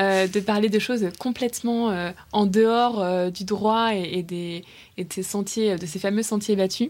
Et c'est fou parce qu'il a quand même fait une école de cuisine en laissant tomber. Complètement. Enfin, mais non, il continue à Non, travailler en en tant qu'avocat, en ouais. parallèle. en plus, parallèle ouais. et ça montre vraiment la richesse euh, de, de- des- personnages en fait euh, et, de, démontrer qu'on peut avoir euh, plein de passions différentes et on peut être rigoureux en tant que juriste et on peut aimer faire euh, de la cuisine euh, euh, voilà et donc euh, le juriste est un bon vivant Euh, et je me suis dit il y a vraiment que sur parole de juriste euh, qu'on peut parler de droit et de cuisine sud-américaine et de cocktail parce que j'ai écouté aussi l'épisode de Marc Mossé euh, voilà, les mille et une vies, tu vois, ça m'a, ça m'a, euh, c'était un bon point marketing, ça m'a donné envie. Je me suis dit moi aussi je veux mille et une vies. Euh, donc voilà, je pense que c'est, c'est aussi ça, euh, parole du jury, c'est vraiment euh, plus qu'un podcast. Euh, c'est ça que je trouve pas mal, c'est qu'en fait vous auriez pu vous contenter euh, de vous dire, bah finalement en fait euh, on parle pas vraiment des juristes d'entreprise, donc bon on va en interroger. Vous avez vraiment euh, réfléchi à à un état d'esprit, euh, le fait d'interroger justement euh, des alternants, des stagiaires, euh, des big boss euh, comme Marc Mossé, mais aussi euh, euh, voilà des entrepreneurs. Euh, on en a euh, euh, deux autour de la table, des salariés, euh, et vraiment réussir à ce que chacun soit mis en valeur. Euh, et ça, merci beaucoup parce que je trouve que c'est vraiment une qualité que vous avez euh, euh, toutes les deux en tant qu'animatrice de vraiment euh, réussir à créer ça. Euh, donc merci à toutes les deux. En tout cas, euh, voilà, j'espère qu'on aura encore euh, plein d'épisodes à écouter. Euh, mais merci beaucoup. C'est ça, c'est exactement l'objectif. Aller raconter des histoires qui se cachent derrière euh, à ces postes de responsable juridique, directeur juridique, juriste, junior, ouais, et, et de, de montrer que ce sont des personnes humaines avant tout. Et on le reprécise pour les auditeurs, nous étions totalement libres. Oui, Je pense ouais. qu'il faut le préciser. Enfin, parce sobre. qu'il existe des formats, euh, des formats où tout se prépare et tout, et on savait les questions qui allaient nous être posées, mais on était entièrement libre dans les réponses. Quoi. Christophe, il dit ça et vous voyez pas, mais c'est pas filmé. Mais Salma, elle a un, elle a un flingue sous la table. En revanche, tiens, moi j'ai une question pour toi. Euh, enfin, pour toi, Selma, pardon. Il n'y a pas la vidéo. Qu'est-ce qui t'a marqué? T'arriverais à retenir un épisode? Euh, Ou quel- une phrase euh, Un épisode, bah, c'était euh, c'était euh, l'épisode de la semaine dernière que j'ai enregistré avec euh, Hasna Belouche. Tous les épisodes étaient incroyables, euh, mais euh, Hasna elle a ce, truc qui fait que euh, je sais que dans 5 ans, 10 ans, elle, va euh, atteindre l'objectif qu'elle s'était fixé. Elle est, brillante, elle est charmante, elle est, hyper émouvante. Elle, nous a raconté l'histoire de, de sa mère qui est arrivée en France quand elle avait 16 ans et qui savait ni parler français, ni lire ni écrire, et qui a réussi à élever une famille de 8 enfants. Euh, qui sont devenus, euh, pour certains, militaires, entrepreneurs, gendarmes, euh, contract managers, comme elle. Et elle en parlait. Marrant. Et elle en parlait l'intrus. et elle en parlait avec une émotion et, et ça m'a touchée et, et c'est alors je, je peux faire cucul la praline mais c'est la première fois que j'étais hyper émue j'ai enfin il y a eu ce moment où en fait on on s'est regardé, il y a eu une forte émotion euh, et je sentais qu'elle était sincère dans tout ce qu'elle disait depuis le départ. Euh, elle m'a charmée aussi. Enfin, elle, a ce côté très charmeur euh, et, elle maîtrise ses sujets. Elle a, elle a, elle a 20, 27 ans et elle, parle comme si elle avait je ne sais combien d'années de bouteille derrière elle. Et, c'est Emmanuel Tanet qui l'avait recommandé. Et donc je, suis allée faire le déplacement pour la voir à Lyon et un autre invité. Et, euh, et je me souviens d'avoir envoyé un SMS la, semaine dernière à Emmanuel en lui disant merci beaucoup, euh, c'était les retours valaient carrément la peine. Euh, et, et j'ai passé un des, des plus beaux moments euh, sur Parole de juriste. Séquence émotion. C'est ça, ouais. Peut-être qu'en post-prod, tu peux ajouter une petite musique. pour- ouais, une petite. Euh, et vous, si vous deviez inviter un juriste euh, d'entreprise sur Parole de juriste, euh, ce serait euh, qui par exemple? Moi, je soulève une idée, en fait. J'ai trouvé super bien qu'on interviewe les juristes. Mhm. Par contre, je pense qu'il y a des gens indispensables dans les services juridiques qui s'appellent des assistants ou des assistantes juridiques et qui sont des vraies plaques tournantes dans les services. Mhm. Donc, je pense qu'on peut encore aller chercher ces gens-là qui sont encore plus cachés que les juristes Mhm. et qui ont des choses formidables aussi à raconter, qui sont des, des- des pivots. Alors, il y en a une qui va peut-être nous écouter, qui est mon ancienne assistante, mais euh, c'était euh, c'était notre maman à tous dans le service. En fait, euh, et et j'en rencontre là avec mes clients et tout. Il y a, il y a toujours euh, une Stéphanie pour la citer, il y a une Florence, euh, il y a une Pascal et tout. Enfin, des gens comme ça, on en trouve partout Mhm. et qui sont aussi au cœur du réacteur des services juridiques en fait. Donc, ce que je suggère, c'est de D'inviter d'inviter ces gens-là en fait. ouais. Eh ben, on, on le fera. En discutant avec des assistants juridiques ou des assistantes juridiques euh, pour la parité, euh, souvent les gens, enfin, eh, ils ou elles disent les gens me parlent mal et me considèrent mal Mm. parce que je ne suis, entre guillemets, hein, Ouais. qu'assistante. Mais si les gens se rendaient compte du travail qu'ils font Mm. et, quelque part, du, du pouvoir de blocage que ces personnes-là peuvent avoir en calant rendez-vous ou pas, ou... Enfin, après, c'est de la politesse aussi, hein, juste... euh, mais c'est... Oui, je trouve que tu as raison. De mettre en valeur ces personnes-là, c'est euh, c'est essentiel. C'est vrai, du coup, pour rebondir, peut-être aussi des gens paralégales. Euh, Il y en a peut-être pas beaucoup en France, mais justement, euh, euh, peut-être même des gens anglo-saxons pour euh, recomprendre quel est leur scope, quel est le métier, comment ça s'agence par rapport à des directeurs juridiques ou directrices juridiques, à des juristes, à des contract managers, à des legal ops. Moi, mon cheval de bataille, c'est euh, les gens qui comprennent pas ce que c'est que legal ops et qui me font des annonces euh, paralégal, legal ops, euh, legal ops assistante. Euh, J'en ai vu une récemment, j'ai pensé à toi. et, ça, et ça me rend zinzin. Et généralement, je les appelle en disant Voulez-vous voulez -vous de l'aide juste à re-rédiger ce truc? C'est pas possible, ça me, ça me rend dingue parce que vous allez pas attirer les meilleurs profils. Vous, du coup, ça va être extrêmement déceptif parce que vous aurez pas attiré les bons profils pour vous. Enfin, ça a pas de sens. Et ils me disent Oui, mais en fait, on cherche un juriste corporate et un legal ops. Oui. Et aussi peut-être une standardiste et une femme de ménage, mais c'est juste- ça n'a aucun rapport, tu vois. oui. Non, mais ça va, légal. Mais c'est le terme euh, anglais pour Tu, paralégal. tu peux pas mettre plusieurs postes que tu recherches dans un ou alors là c'est même plus un mouton à 5 pattes c'est un mouton à 15 pattes tu vois c'est donc juste faut dissocier et donc sur le paralégal en fait c'est parce que aussi il y en a très peu Mhm. en France enfin, en tout cas moi j'en ai pas rencontré dans ma carrière mais je, je suis peut-être euh, Je pense que c'est très anglo-saxon, hein, dans la J'en- logique. J'en ai eu une, moi, chez Mm. SNCF qui était paralégal. et il y en a aussi dans les cabinets d'avocats mais peut-être que ce serait bien de leur donner la parole pour leur donner l'opportunité d'exprimer quel est leur scope et quel est leur périmètre et leur positionnement pour que les gens comprennent un peu mieux c'est une bonne idée euh, de d'étendre le, le domaine. Fera, on s'engage. extension du domaine juridique. D'autres invités euh, que vous souhaiteriez inviter, par exemple, Nicolas? Bah, je- moi, j'avais suggéré un petit peu au hasard, parce que j'ai vu beaucoup de posts LinkedIn à son, à son propos, et je crois qu'il est en poste depuis longtemps, et il est assez jeune, c'est Aurélien Hamel, le directeur juridique du groupe Total, euh, dont je, je trouve le parcours assez impressionnant, et Et ça m'intéresserait, moi, d'entendre le, le, discours d'un directeur juridique et comment on, résiste au stress. Et je pense que sa définition du problème n'est pas la même définition de mes problèmes. C'est noté, on, lui enverra exactement Pareil pour l'urgence. Eh ben, je vois qu'il y a de ah l'animation chez vous. En ah, tout cas. ah bah, bah. Ça fait plaisir. Bonjour Maxime. On voulait absolument t'avoir, euh, Maxime, sur, euh, sur cet épisode spécial, parce qu'évidemment, tu, tu, es un invité très spécial euh, qui a marqué le podcast par son intervention. je l'ai dit, ça a fait des jaloux autour de cette table, et notamment lors du Carrois, que je ne cite pas, je ne pointe pas du doigt, quand j'ai dit que tu étais ma plus belle rencontre de 2021. Et je pense que ça lui a fait du mal. Elle m'en a voulu. Non.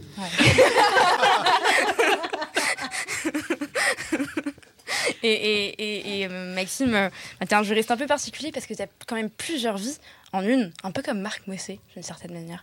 Euh, tu étais à la fois juriste, pompier. c'est le deuxième juriste de France. je, pense qu'on peut le dire. Tu vas donner des cours au Togo, enfin, tu es, partout en même temps. Est-ce que, est que, je peux commencer de la même manière que j'ai terminé lors de notre enregistrement du, du, premier podcast avec un fantastique Good morning legal Et eh écoutez, ça me fait super plaisir de vous parler. Hein. Alors, en, léger différé du studio, on enregistre, euh, comme dit euh, euh, dans ses fameux programmes. donc voilà, je suis en direct de Lille avec mes obligations familiales et des préparations de voyage assez importantes puisque je pars au Togo dans quelques jours pour aller prêcher la parole juridique auprès de jeunes élèves euh, de fac de droit. Euh, et donc c'est pour ça que je n'ai pas pu être avec vous ce soir et j'en suis vraiment désolé. Euh, en tout cas, ça fait, ça fait plaisir de vous entendre. Je vois que l'ambiance est toujours exceptionnelle, que Selma et Swazik, vous avez réussi à, à animer les débats comme vous savez parfaitement le faire. Euh, et, je suis heureux euh, de retrouver certains, notamment euh, Christophe, que, finalement Christophe, on ne se quitte plus, puisqu'on était ensemble il y a à peine deux jours. Là, on est ensemble autour du micro. Ça va faire jaser. Hein. Voilà, je me doute bien, je me doute bien, mais bon, c'est le. À Lille, à Lille, on a une ambiance qui est très particulière. Il faut qu'on se tienne chaud et, et voilà, on, aime, on aime la fraternité. ouais, et j'ai d'ailleurs précisé que tu, tu, sortais tout le temps au Georges V donc ici à Paris, c'est très bien vu. À Lille, peut-être un peu moins. Mais bon, ça reste entre nous. C'est quoi le Georges V C'est exactement ça. Je, n'ai absolument pas des goûts de riche. Euh, je peux tous vous inviter au Georges V sans casser mon feu.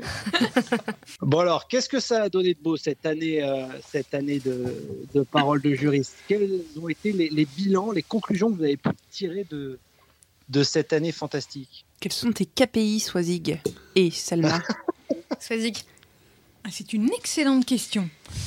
As-tu un dashboard? Non, en revanche, ce que je retiens, c'est il faudrait voir le nombre de mises en relation grâce euh, au podcast.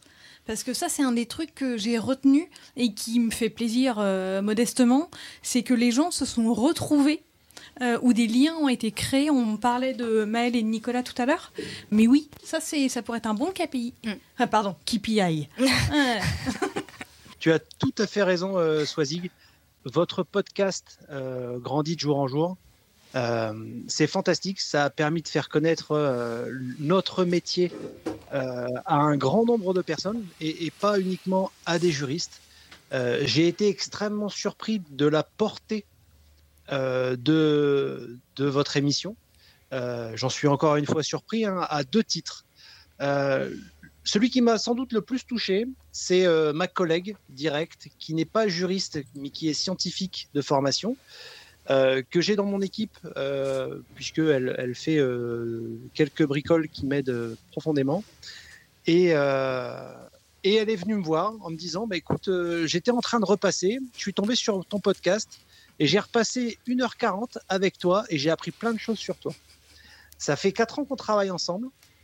Et le fait qu'elle me dise ça m'a énormément ému. Donc euh, pour ça, je vous dis un énorme merci.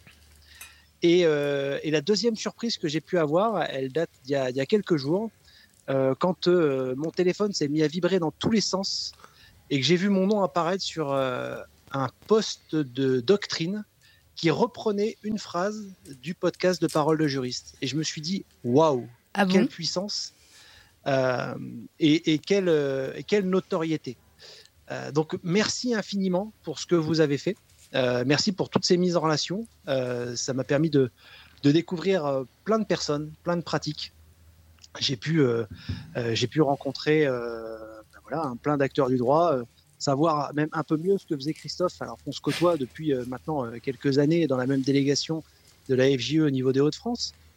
Euh, ça a été, ça a permis de rapprocher en fait. Votre podcast et permet de rapprocher les gens, les juristes, de, faire connaître notre notre profession et finalement vous œuvrez à l'intérêt général euh, on va pas dire que ça devrait être remboursé par la Sécu, mais en tout cas au moins remboursé par, par le garde des Sceaux, parce que ce que vous faites est une rare utilité, donc bravo à vous.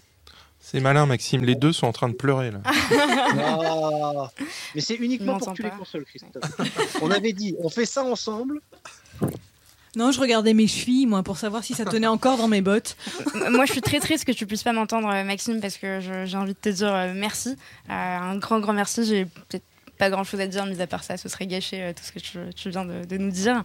Euh, et, puis, euh, j'espère qu'on pourra te revoir autour de la table et que et que tu pourras à nouveau nous raconter plein de plein de plein d'anecdotes du Togo et revenir chargé d'histoire.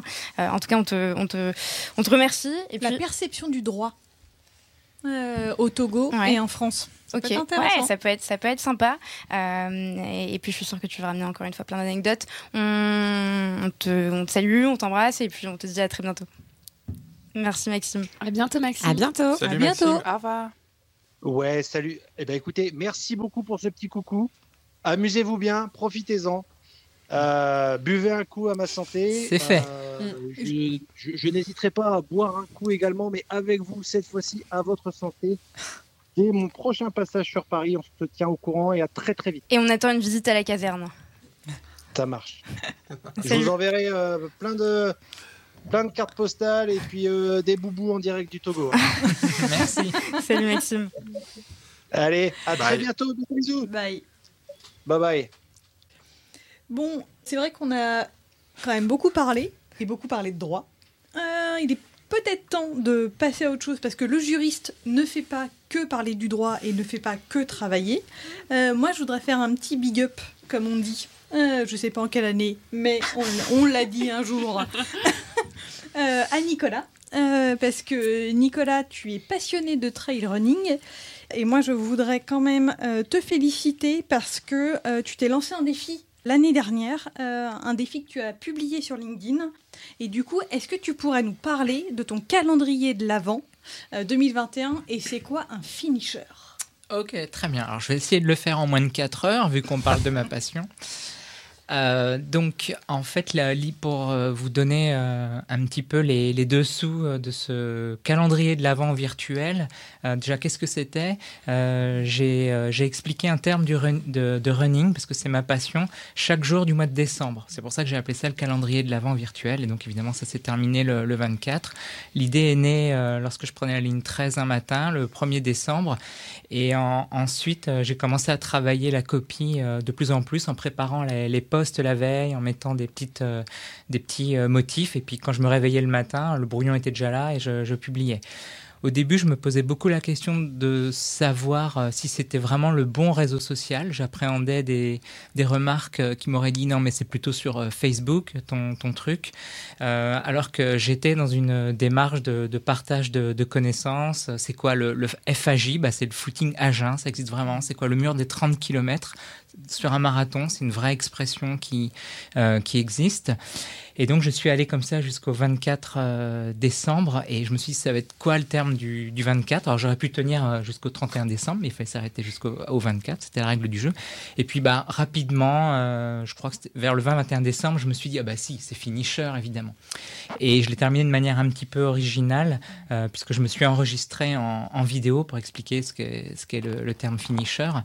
Alors, j'ai envie de, te faire une réponse à, double niveau. Euh, le premier niveau, c'est ce que vraiment veut dire euh, finisher euh, pour le coureur à pied et puis peut-être pour tout à chacun dans, sa vie pro ou perso. Qu'est-ce que c'est finisher Parce que je crois que les deux sont, sont reliés. En tout cas, ce qui me concerne, il y a toujours un lien très fort. Enfin, c'est un cercle vertueux entre la, course à pied et la vie professionnelle. Alors, finisher d'une, course, c'est quand on a terminé une, une course, voilà, tout simplement. Alors, on va me dire, ah oui, tout ça pour ça. Oui, mais on l'utilise pas pour des courses d'un petit format. En général, on ne dit pas qu'on est finisher d'un, d'un 5, d'un 15 ou même d'un bah semi-marathon. Voilà. Alors, pour ceux d'entre nous qui ne savent pas faire plus que ça. C'est, c'est injuste. je le, Moi, je un... fais 5 mètres. finisher. Beginner. Beginner, voilà. c'est à partir de combien qu'on a alors, le droit d'être finisher alors, alors, en fait, c'est, même pas moi qui le décide, hein, c'est les organisateurs qui, qui, à la fin de la course, vous donnent la médaille ou un, ou un t-shirt où il y a marqué finisher dessus.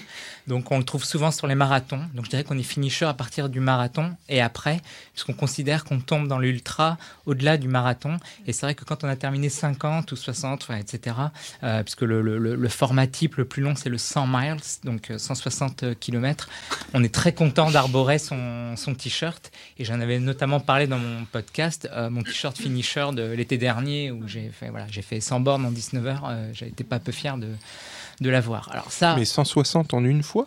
C'est 160 en une fois. En ouais. une vie? En une vie.